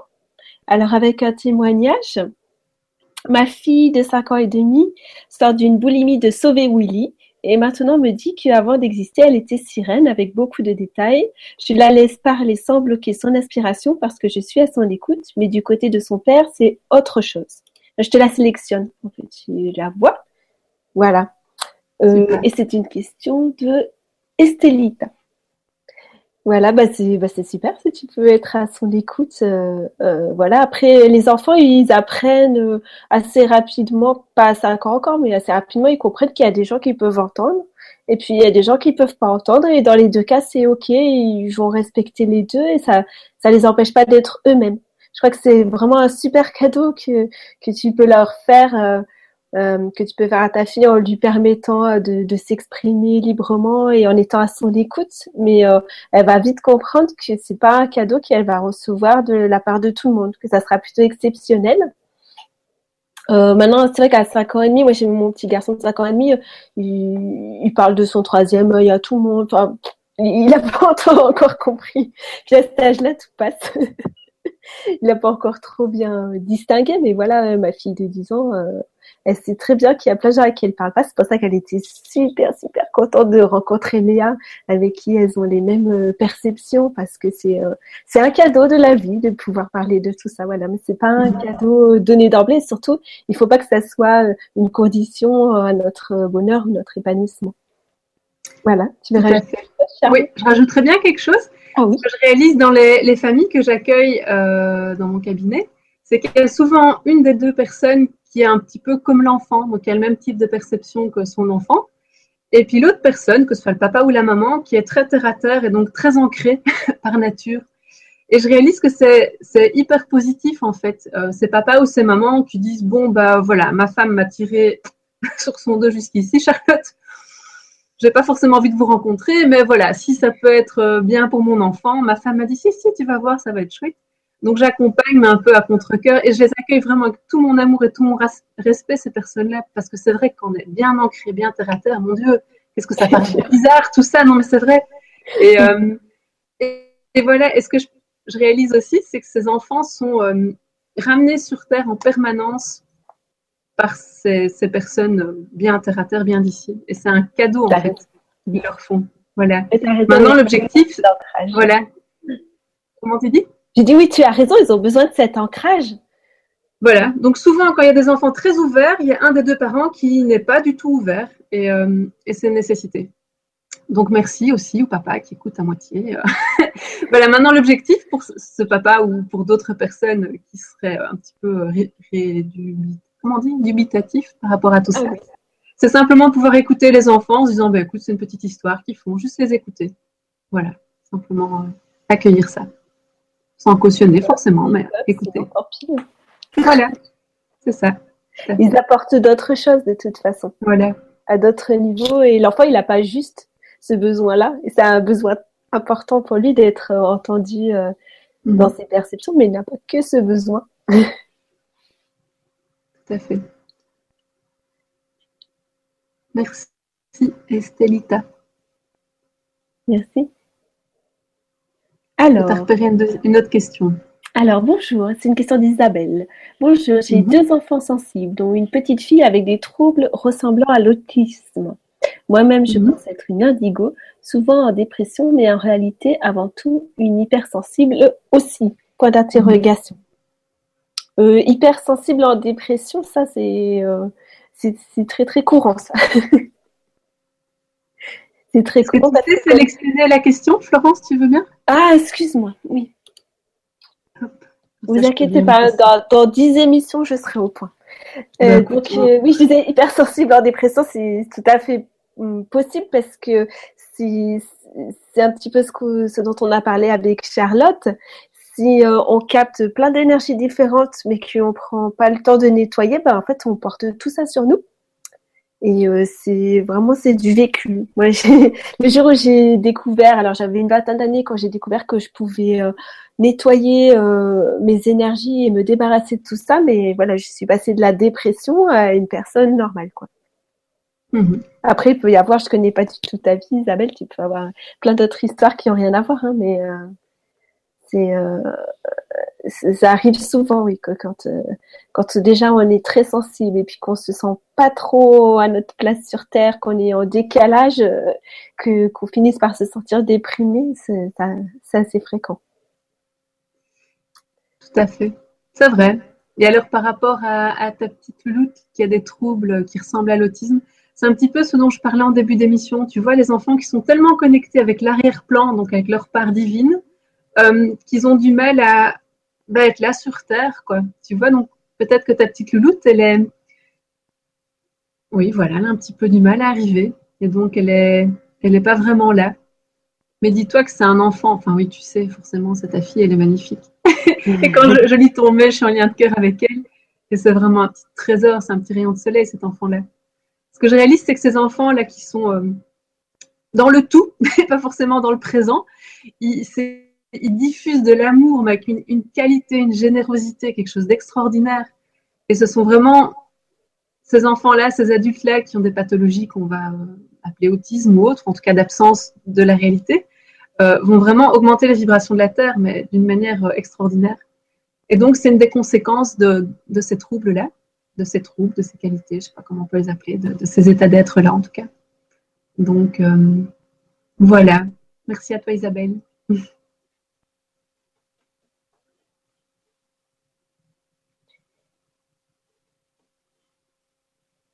bah, il y a tellement de questions que je ne sais plus. tu veux que je t'aide un peu?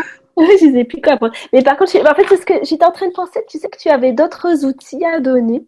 Oui. Par exemple, tu m'avais parlé euh, de super lunettes high-tech. Oui. Tu m'avais parlé. tu m'avais parlé euh, de la bulle aussi. Ok. Et euh, ça, ça, j'aimerais vraiment que tu puisses les donner avant la fin parce que c'est des outils concrets qui vont être utiles à tous. Et je sais des questions. Et comme ça, pendant que tu les donnes, bah, moi, je, je regarde les questions. Ah, D'accord, super. J'avais pris une note tout à l'heure. Alors, je, c'est un peu le bazar, hein, excusez-nous, mais par rapport tout à l'heure au passage d'âme, je voulais uh-huh. préciser. Pour les parents qui euh, n'ont pas confiance en eux, ça mm-hmm. arrive. Hein. c'est tous les parents. sur YouTube, vous pouvez trouver une vidéo d'un texte de Dorine Virtue qui doit s'appeler Thérapie avec les archanges ou avec les anges ou un truc comme ça. Et c'est pareil, je peux vous donner le lien. Et elle est un petit peu longue cette vidéo parce qu'elle dure une heure. Mais au bout d'une heure, vous avez nettoyé toute votre maison. Et là, vous avez juste à vous laisser guider. Voilà, vous avez euh, Michael qui vient vous passer l'aspirateur quand même. Et je pense que c'est un super outil. Voilà, si vous avez confiance en vous, vous faites ça en trois minutes, c'est réglé. Mais si euh, c'est un super outil pour démarrer parce que vraiment votre maison, euh, elle va monter en vibration. Si vous avez euh, des, petits habitants qui vous dérangent à l'intérieur ou ou juste vous sentez qu'il y a des tensions, des choses qui, qui devraient aller mieux et que vraiment vous vous faites pas confiance pour, euh, pour gérer ça, voilà, je, je vous laisserai le lien en dessous. Donc, si vous tapez Dorine Virtue Archange, vous devez tomber dessus, mais euh, de toute façon, on, vous laissera le lien. Et là, je pense qu'avec ça, ça devrait marcher, vous nous direz. une question par rapport à cette méditation. Moi, j'ai l'habitude de toujours faire au moins trois trucs en même temps. Du style, si j'écoute la méditation et que je suis en train de faire à manger et qu'en même temps, euh, je sais pas, je fais encore un truc. Je peux laisser filer la méditation ou il faut que je sois vraiment en lien et actif Pour les parents qui démarrent, moi, je, vous conseillerais de le faire vraiment une fois super à l'écoute. Ok, d'accord. On. Et, je préciserai que ma fille de 10 ans, elle peut le faire. quoi. C'est vraiment rien de compliqué. À part qu'elle s'endort. c'est tellement, si vous voulez, les énergies sont tellement délicieuses et fortes qu'au bout de 10 minutes, elle s'endort. Mais moi, je conseillerais de faire une première fois vraiment à l'écoute, et puis après, une fois que vous avez compris de quoi vous avez besoin dans la méditation, bah, de voilà, de prendre que le petit bout qui vous intéresse, de faire autre chose en attendant. Mais euh... Merci Florence, c'est cool. je t'en prie. Qu'est-ce que je devais raconter? Ah oui.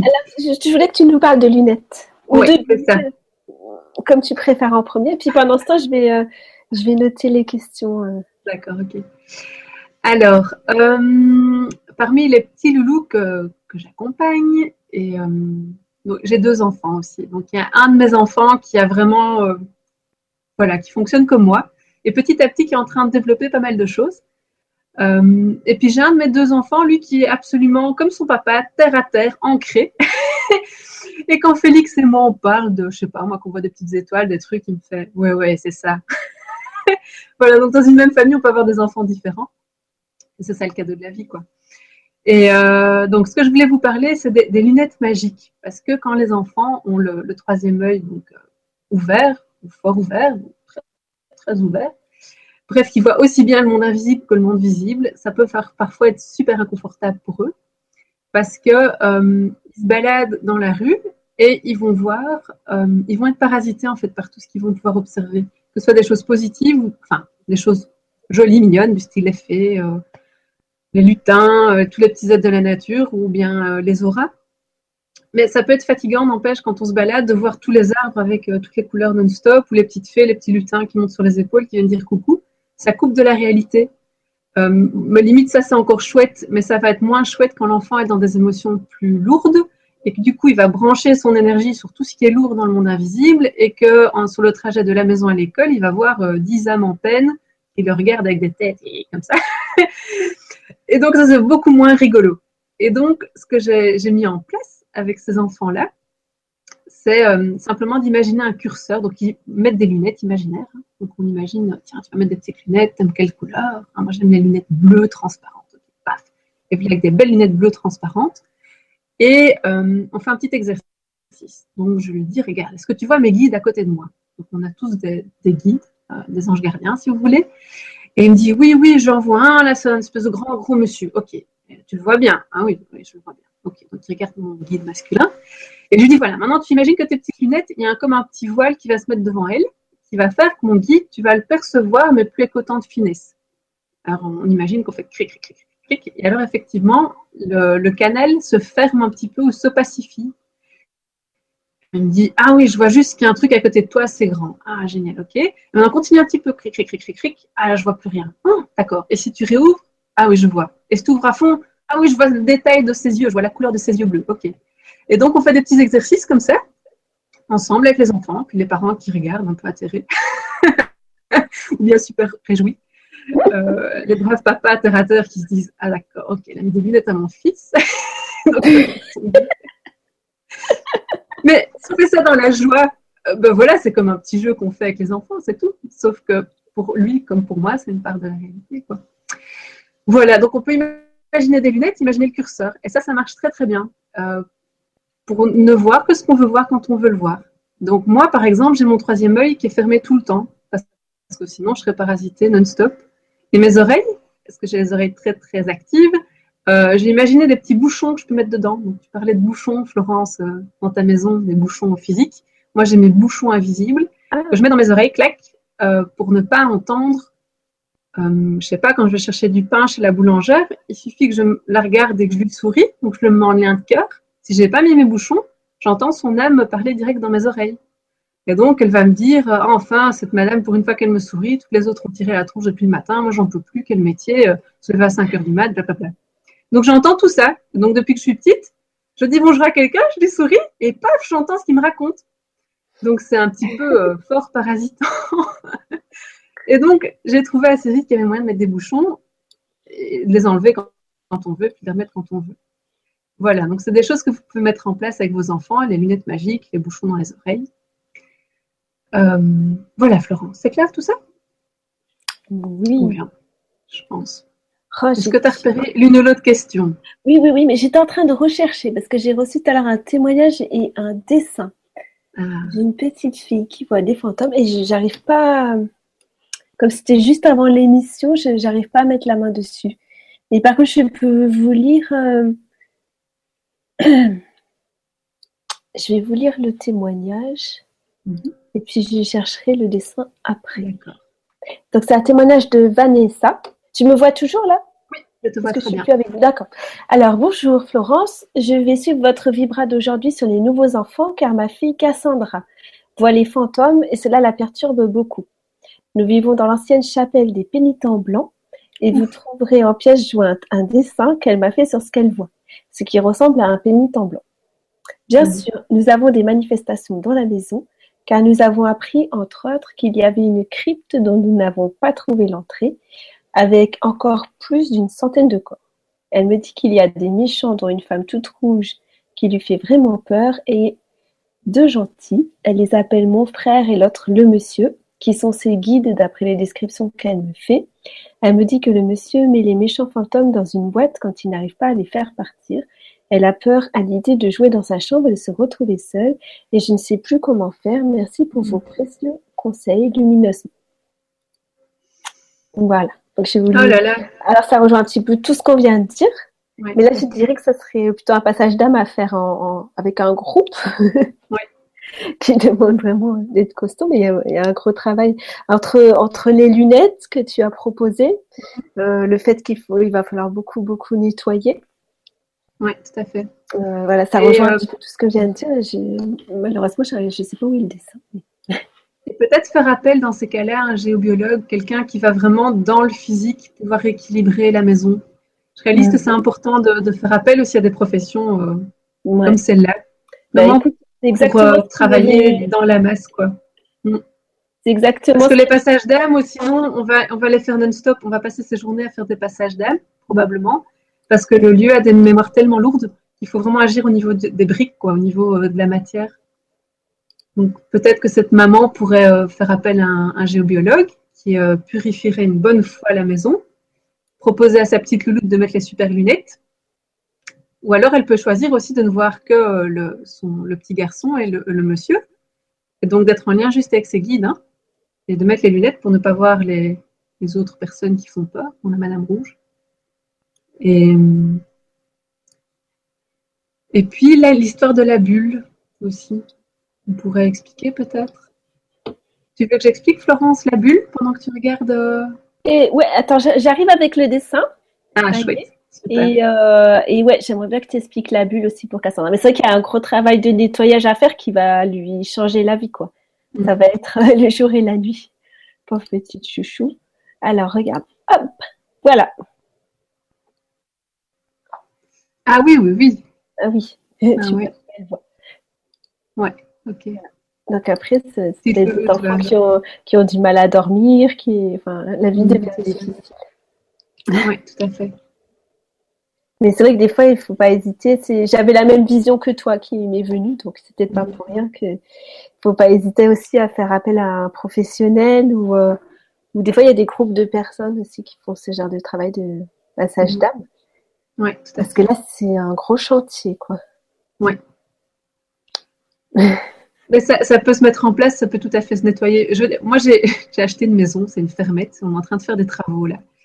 Et euh, il y a deux semaines, mon mari, il fallait qu'on abatte les cloisons. Et donc, on a abattu des cloisons et euh, oulala, toutes les mémoires de. C'est une maison qui a 150 ans. Toutes les mémoires d'il y a 150 ans sont ressorties. Et j'étais super mal, mais je ne savais pas pourquoi. Parce que le truc, c'est que quand on est soi-même dedans, à ce point, je veux dire, quand c'est notre habitat, donc symboliquement, c'est notre corps, un peu plus large, quoi, euh, qui est atteint, on est mal et on est vraiment, euh, on a besoin d'aide extérieure, vraiment. Donc là, j'ai fait appel à une amie, je lui ai dit, oh, secours, j'ai l'impression que j'ai étouffé, c'est horrible, qui a fait un fouf, un gros, gros nettoyage. Et puis maintenant, je suis vigilante, donc je sais que le, reste des travaux, il faudra que tous les jours, après que les ouvriers soient passés, que je leur envoie de l'amour à chacun, puis, puis que je nettoie, quoi. voilà. Tu fais des travaux aussi. oui. Alors là, je suis en train de... Ah voilà, j'ai aussi... Euh, ça va rejoindre hein, de toute façon euh, une autre question qui rejoint cette mhm. idée. J'ai ma petite fille âgée de 10 ans qui parle et qui voit son grand-père décédé. Mhm. On m'a dit qu'elle était et qu'elle sera en connexion avec les anges. Qu'en pensez-vous? Là, j'avais envie de dire, bah, super bonne idée parce qu'il y a le nettoyage qui est très important et mhm. puis euh, aussi euh, d'apprendre à l'enfant à se connecter de préférence à des énergies euh, plus hautes.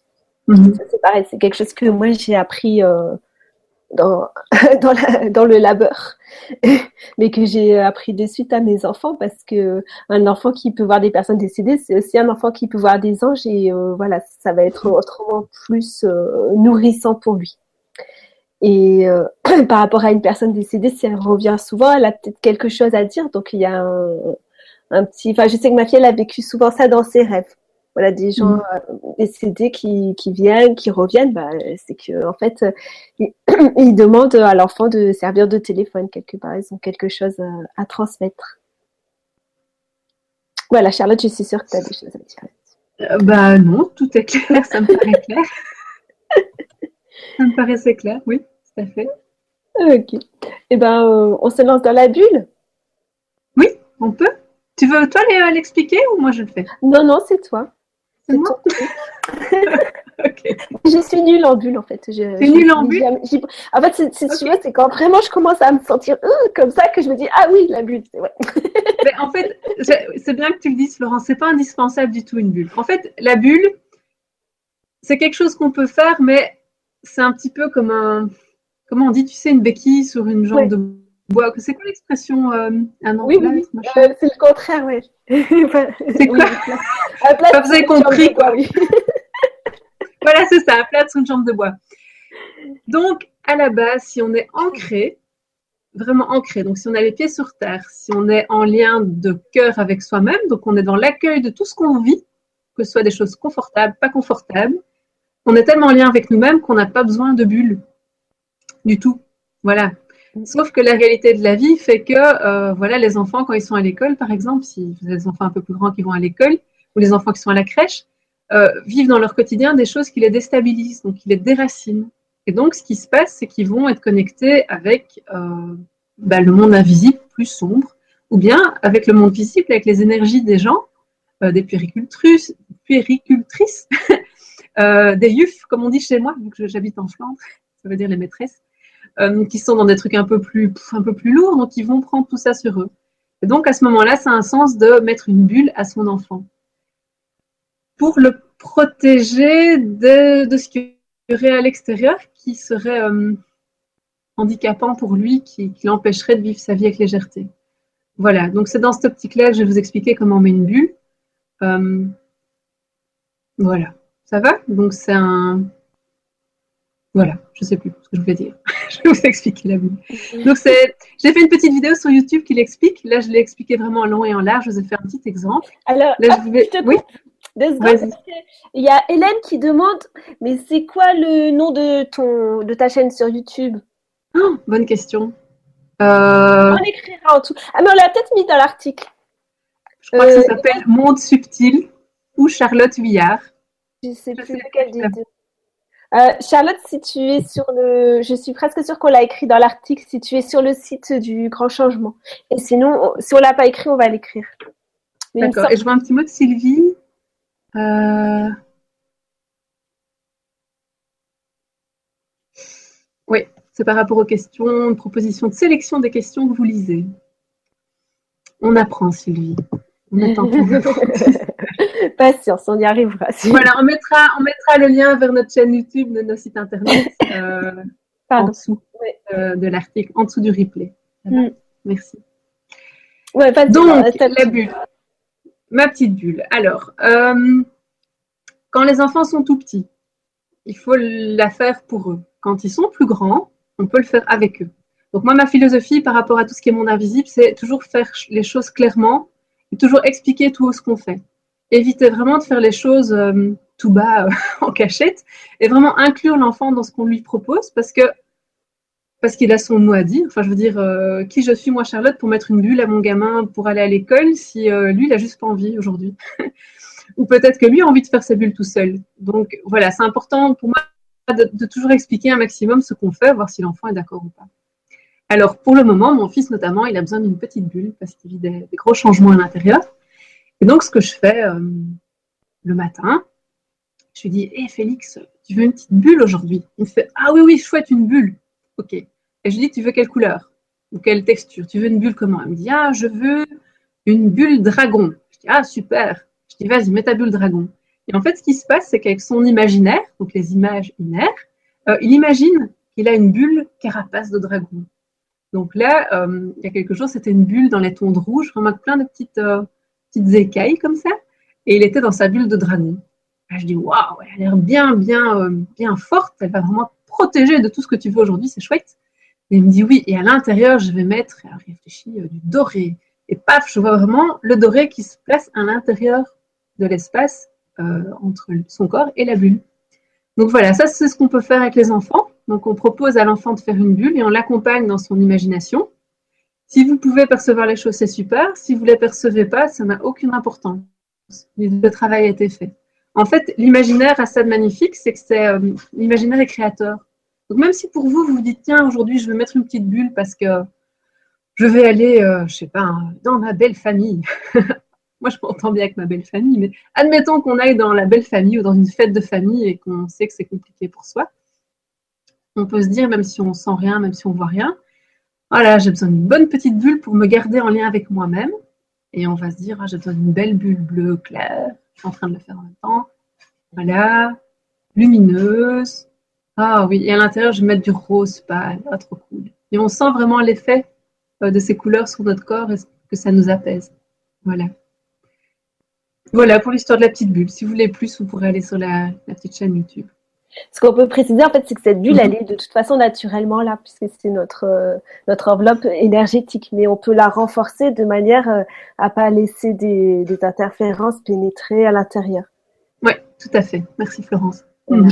Donc, par exemple, moi, j'y pense si je vois une personne en colère ou vous savez, le genre qui vous approche et vous vous dites Oh non, oh pitié voilà, bah là, oui. Bah, je dis Bon, ok, bulle, c'est bon.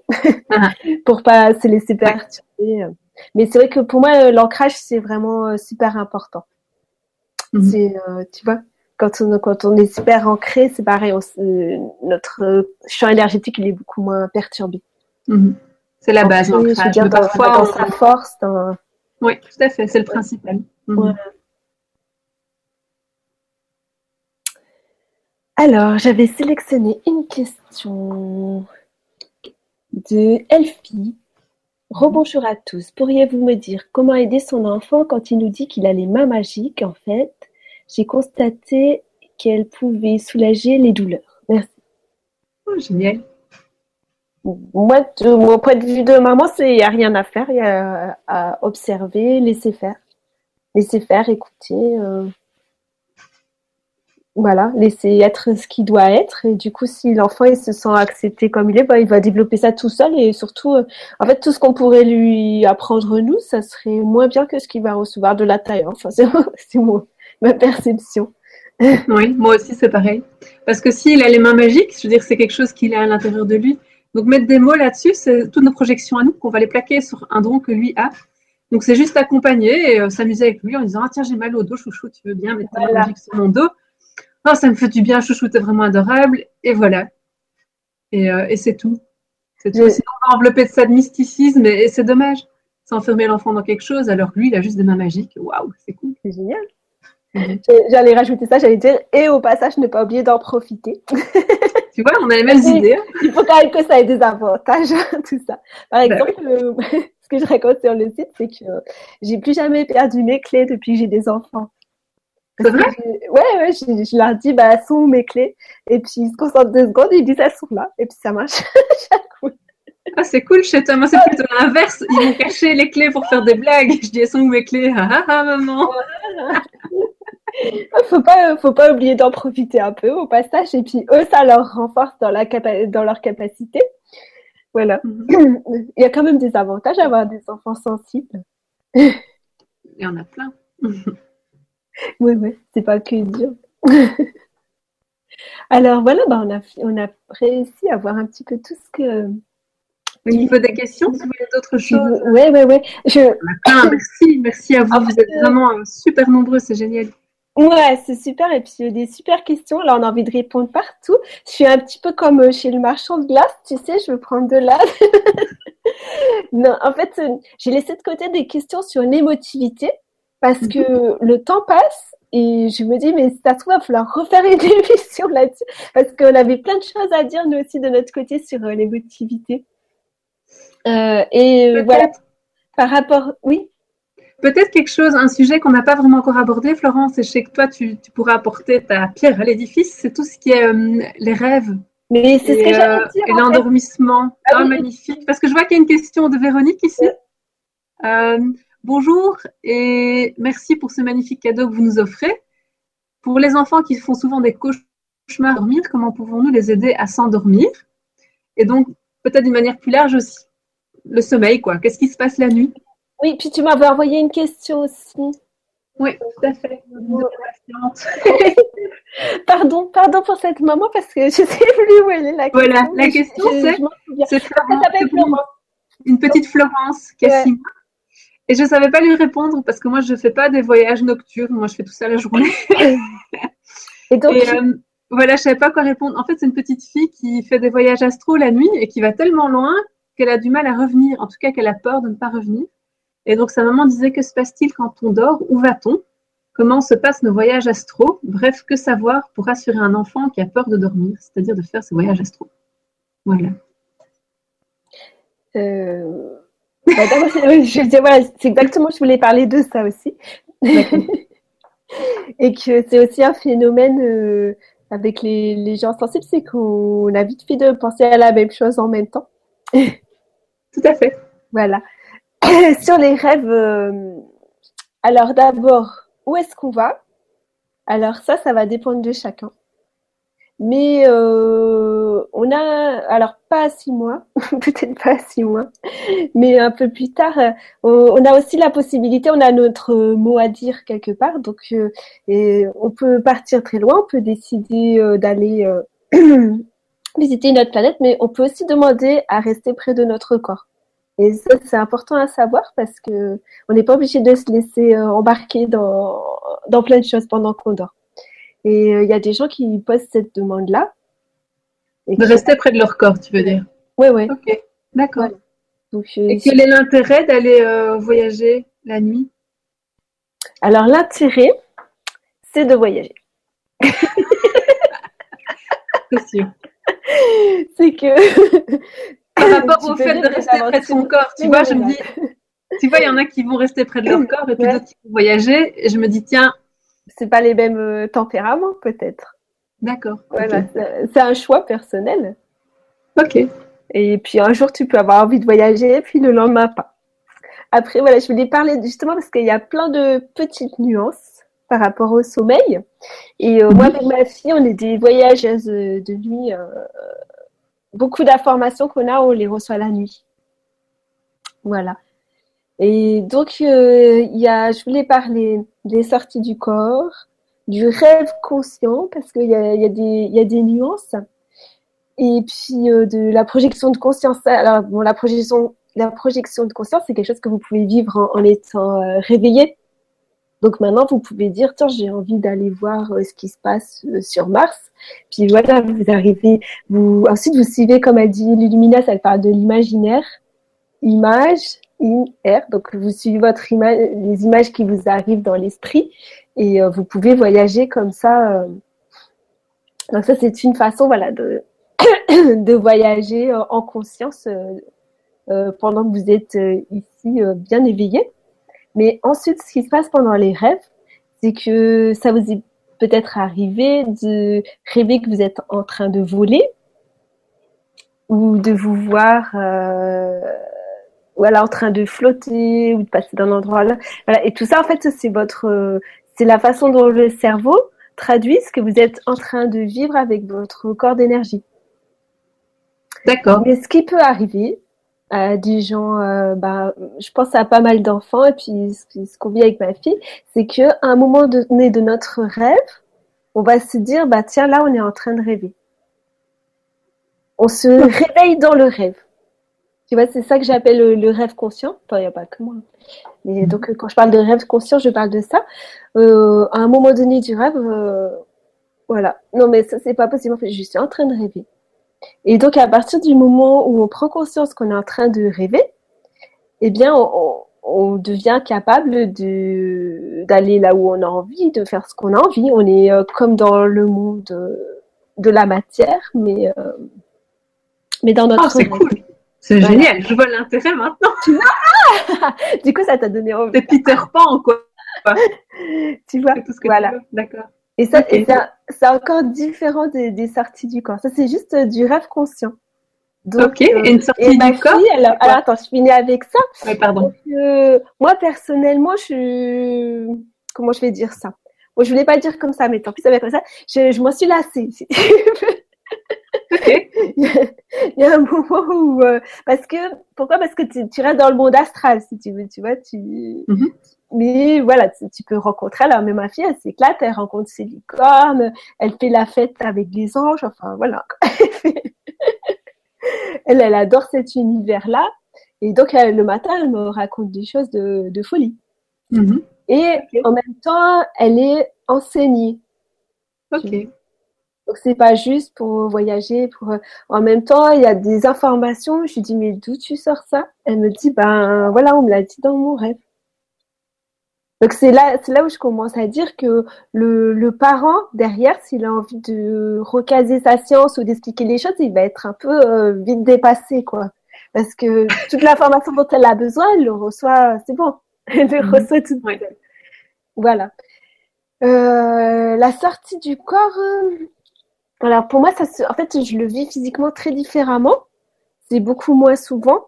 Et tu vois, ça fait une poussée, un peu comme un accouchement, si tu veux, mais par en haut, tu vois. Où je sens que ça, ça pousse d'un coup. Et là, en fait, je reçois des, des enseignements. C'est-à-dire que je me retrouve, de, je pense, sur un plan euh, plus euh, de fréquence plus élevée. Tu vois, que le rêve. Et mhm. à ce moment-là, ben, c'est quand j'ai besoin d'avoir des informations euh, très précises sur ce que sur ce que je dois faire, sur ce que je dois apprendre, sur et, euh, et, souvent, je reçois aussi certaines énergies. Quand je me réveille le matin, j'ai des énergies euh, incroyables qui n'ont pas pu sortir comme ça euh, toutes seules, tu vois. D'accord. Ok. Donc, c'est encore des expériences. Je voulais vous parler de toutes ces expériences-là parce que moi, je les ai vécues en tant qu'enfant et puis je vois que mes enfants, ils le vivent aussi. Et c'est plein d'expériences qui, effectivement, qui peuvent. Euh, alors, est-ce que ça, ça peut inquiéter les enfants? Je... Mm. Franchement, je sais pas. Je pense que quand il y a la peur de dormir, il y a, d'autres peurs. Euh, parce, que, c'est pas tu vois ce dont je vous parle là. Ouais, elle a mhm. peur de, apparemment de ça, mais comme elle a six mois, hum, je sais, ou alors c'est, elle a peut-être fait une séance, elle fait une séance, euh, une séance de communication connectée pour savoir qu'elle a peur spécifiquement de ça. Je, ça, je sais pas parce que c'est ça. Si tu veux, moi, j'ai, ah voilà, parce que moi, j'ai mon expérience, par exemple, quand j'avais quatre ans, je uh-huh. sortais de mon corps toutes les nuits et j'allais dans un vaisseau. Donc j'ai été mhm. enseignée, mais je veux dire, c'est, ça fait pas peur, quoi. C'est super agréable. Ça fait plus peur de redescendre après. Et par contre, euh, je m'y prenais assez mal parce que je, je retombais après, tu vois. Donc, mais je crois que c'est ça, en fait. J'avais peur de la redescente. Oui, Alors que ma fille, qui, ma fille qui est plus maligne, tu vois, elle fait tout un système de miroir, de machin et tout, puis elle redescend tranquillement. tu vois? J'étais bah tiens, la génération suivante on maîtrise mieux. Alors que moi, ça redescendait d'un coup, et puis j'avais l'impression, enfin, je pleurais parce que je croyais que je tombais. J'avais Ok. Alors, à la limite, ce sentiment-là de tomber, ça, je comprends que ça peut faire peur. Ouais, je crois que c'est plutôt ça. C'est ça, d'accord. Oh, oui, oui, il faut chercher. Parce que sinon, le, la sortie du corps par elle-même, c'est des expériences euh, positives. Oui, ok. Euh, après, comment est-ce que tu peux l'aider Parce que à six mois, c'est compliqué. Si c'est une, enfant plus grande, tu peux lui expliquer qu'elle peut euh, utiliser un système pour redescendre plus doucement. Mais, euh... Oh, mais il y a moyen d'expliquer, tu sais. Euh, Excuse-moi. De cœur, quoi. J'ai pas ton expérience. Alors, si tu peux expliquer ça, voilà, qu'elle elle a moyen, c'est pas obligé d'être violent, elle peut redescendre en douceur.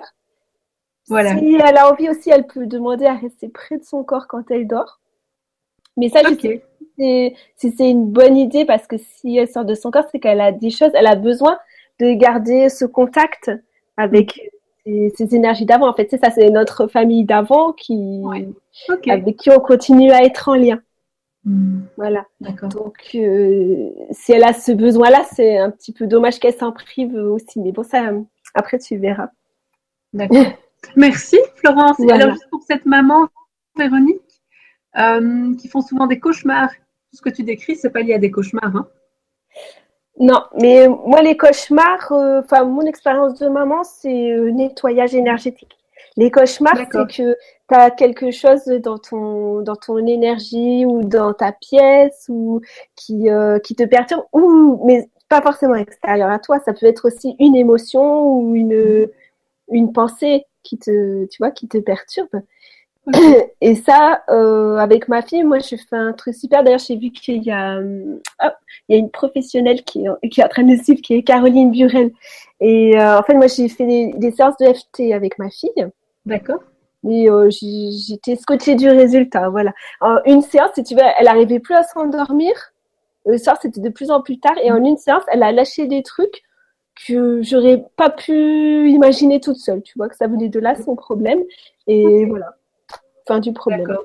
Super. Donc ça, mais ça, c'est le, le euh, ouais, le FT. Et puis, euh, bah, on prend conscience du problème plus facilement avec des enfants qui peuvent parler. Mais le FT se fait aussi avec les bébés. C'est une des solutions. Il y a plein, plein, plein de solutions hein, de voilà. jour. Ouais. Tu sais que je vois qu'il est quand même euh, presque 4 heures. Ouais. Et on va alors, du coup, toute la partie sur euh, l'émotivité, l'émotionnel, que dont on avait prévu de parler et qui rejoint plein de vos questions, bah, je crois qu'on va être obligé de faire une deuxième émission pour en parler. Obligé. et ce qu'on va faire, c'est qu'on va on va de toute façon copier-coller toutes vos questions. Donc, toutes les questions auxquelles on ne répond pas maintenant, bah, elles seront dans la prochaine émission. es d'accord, Charlotte? Voilà. super. Et puis, euh, voilà, peut-être qu'on peut prendre. Du coup, on laisse tomber tout l'émotionnel parce que ça fait vraiment. Euh, ça fait vraiment beaucoup pour finir maintenant. Euh, et puis je vais, je vais regarder, il doit y avoir encore des questions. Puis après, il y, a, des choses qui sont pas des questions, mais des messages super euh, sympas. Et merci beaucoup. euh, après, il doit y avoir encore, si tu vois, encore quelques questions sur ce dont on vient de parler. Et puis on va laisser l'émotionnel pour la prochaine fois. On se prend encore une petite question. Ah oui, euh, j'adore cette question. Mais c'est pareil. Alors ça, on va en, parler plus dans notre euh, processus, euh, notre émission sur le processus d'incarnation. Mais comment entrer en contact avec son enfant pas encore incarné? Ça, je suis sûre que Charlotte, elle a plein de choses à dire là-dessus. Moi, personnellement, mon expérience, c'est juste par euh, le ressenti. Moi, je suis en contact. Euh, on peut sentir euh, quel genre d'énergie a notre enfant, et de ce de ce ressenti-là, on peut savoir un peu comment il va être son tempérament. Enfin, voilà. Mais après, Charlotte, c'est beaucoup plus professionnel. Oh non, tu sais pas forcément. mais non, mais c'est ça. C'est ça l'outil principal, c'est juste prendre le temps de se, se poser, puis poser les mains sur son ventre. Attends, pas encore incarné ah non, il n'est pas encore dans le corps. Non, non, il n'est pas là. Il n'est pas encore là, il n'est pas encore en voie d'incarnation. Il n'a pas de corps. Ok. Donc, juste pour bien comprendre la question, c'est pas une femme enceinte. Hein c'est un enfant qui va rejoindre la famille. C'est ça la question, tu crois? Ah, bah, pas encore incarné, c'est pas encore J'ai oublié de la sélectionner, alors on va dire que oui. Hein Moi, j'ai vu oui que c'était un enfant pas encore incarné. D'accord. Alors, euh, effectivement, les petits loulous qui vont s'incarner euh, rendent visite aux parents euh, quelques mois avant bah, la mise en place de, leur corps physique. Et il y a quelqu'un que j'aime beaucoup qui s'appelle Sylvie Ouellette qui parle très très bien de ça. C'est une Canadienne qui écrit un beau livre sur le sujet.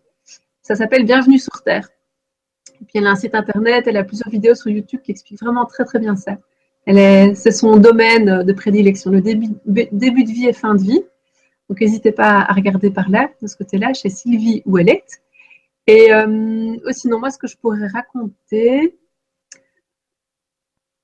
ben écoute, euh, comme tu disais, on peut se mettre en, se détendre et laisser venir l'enfant à nous, on peut voir un petit peu les informations qui nous arrivent comme ça spontanément sans se focaliser sur ah il faut que j'ouvre mon canal de la clairaudience ou du savoir machin. Tout ça c'est pas nécessaire. En fait, on se pose, on se détend et ce qui doit s'ouvrir s'ouvrira? Et notre canal principal sera là et nous permettra d'avoir des informations ou des sensations corporelles. Et euh, ce qu'on peut utiliser aussi, c'est euh, bah, la communication connectée, encore une fois. Euh, permet de communiquer avec son enfant déjà là ou pas encore là. Voilà. Donc c'est, un outil qu'on peut utiliser aussi dans ce domaine-là. Voilà. Mm. Alors, euh, une dernière question, puis après, il va falloir que je parte. Très bien, moi aussi. alors, bonjour. Euh, alors, AMAP, je pense pas que ce soit ton prénom. Euh, bonjour, une question pour une petite fille de 6 mois qui ne s'endort pas toute seule pour les siestes et la nuit. J'aimerais entendre vos avis à vous sur faut-il les laisser pleurer pour leur apprendre l'autonomie? Merci. Alors voilà, comme ça, mon, avis, il est très très vite. Dis-moi, c'est, euh, tu peux pas donner trop d'amour à ton enfant. Voilà, de l'amour, de l'amour, encore de l'amour, et c'est pas euh, un enfant qui pleure, c'est un enfant qui a qui a besoin, qui demandent de l'attention. Donc, plus on leur donne et plus ils nous le rendent après. Si tu peux après avoir des petits amours à la maison, qui vont passer leur temps à te faire des petits câlins et des petits soins. voilà, c'est leur donner beaucoup d'amour. Voilà, ben, je suis d'accord avec toi, Florence. Et la question, c'est faut-il les laisser pleurer pour leur apprendre l'autonomie? Ben non, à mon sens, non, parce que qu'est-ce qu'on apprend? Allez, maintenant, ce qu'il faut bien avoir en tête, c'est que certains enfants ont vraiment besoin de pleurer pour évacuer euh, tout ce qui est le trop-plein, en fait, qui est à l'intérieur d'eux. Le trop-plein de joie, par exemple, le trop-plein de choses qui étaient euh, inconfortables pour eux aussi. Donc, il y a certains enfants qui ont besoin de pleurer. Maintenant, quand on les, accompagne les enfants qui pleurent, ben, on peut leur proposer de venir dans nos bras. Voilà, ou s'ils ont besoin de ne pas avoir de contact physique, c'est les mettre dans leur petit lit, puis rester près d'eux avec bienveillance. Euh, leur mettre la main sur le ventre éventuellement, ou leur parler, lui dire oui, chouchou, je, je vois voilà, que c'était dur pour toi aujourd'hui, ou qu'il y avait trop, voilà, où je sais bien que c'était trop d'aller voir euh, d'abord tonton, et puis rouler en voiture, d'aller voir tata après, puis terminer la soirée avec euh, ma copine. C'était trop pour toi, c'est vrai. Voilà, désolé, chouchou. Et euh, voilà, j'apprends. voilà, expliquer simplement ce qu'on ressent à l'intérieur et les laisser pleurer, évacuer. Et c'est de cette manière-là qu'on leur apprendra l'autonomie, mais pas laisser son enfant plat, je pleure et moi je ferme la porte. et en tant que maman ou papa, je suis hyper mal parce que je vois bien qu'il y a un truc qui va pas, mais on m'a dit quand même, tu leur rends ton enfant capricieux, là, Charlotte. Oh Ah oui, moi il va te bouffer le nez. Voilà, tout ça, toutes les remarques qu'on entend. Mm. Voilà, après, chacun fait comme il veut. Mais à mon sens, euh, ça ne les rendra pas capricieux. Et au contraire, être présent avec les enfants, ça donne l'autonomie. Elle a juste faut-il les laisser pleurer? Et moi, dans ma tête, c'était faut-il les laisser pleurer dans un coin? Mais c'est pas qu'elle est fait, C'est vrai que les laisser pleurer quand ils en ont besoin, c'est important aussi. Non plus. Oui, tout à fait. Leur empêcher de pleurer, ce serait pas, pas bon pour eux non plus.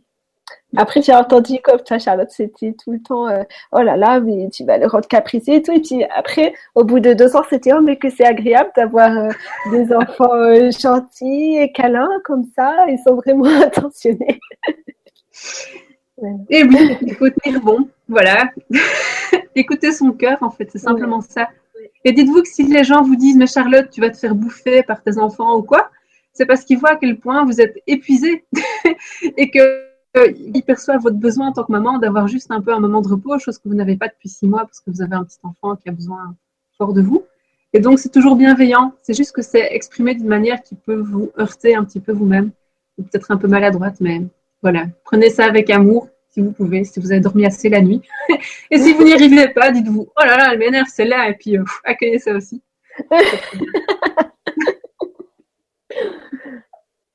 voilà. Bon, ben, je crois que c'est euh, le moment de vous laisser parce que moi, je vais devoir partir. Et euh, vous avez encore posé plein de questions super intéressantes. Donc, on, on les oublie pas, on les met pas à la poubelle, on les met de côté pour la prochaine fois. Et on vous remercie vraiment beaucoup d'avoir été aussi nombreux à participer et, à partager vos témoignages aussi parce que c'est, voilà, on ne sait pas tout. C'est vraiment important que chacun apporte son, son vécu. Voilà, merci beaucoup à vous, c'était très chouette, c'était très gai, plein de joie. Et donc, euh, je me réjouis de, remettre ça. On vous dit pour une prochaine fois, là, on va parler de l'hypersensibilité émotionnelle. C'est d'accord, Charlotte? On va mettre ça en place euh, assez rapidement. Ok, ça marche. Merci à vous, bonne fin de journée. Et bon Merci à tous. Je te laisse raccrocher, Florence. Hein. D'accord. Salut. Oui.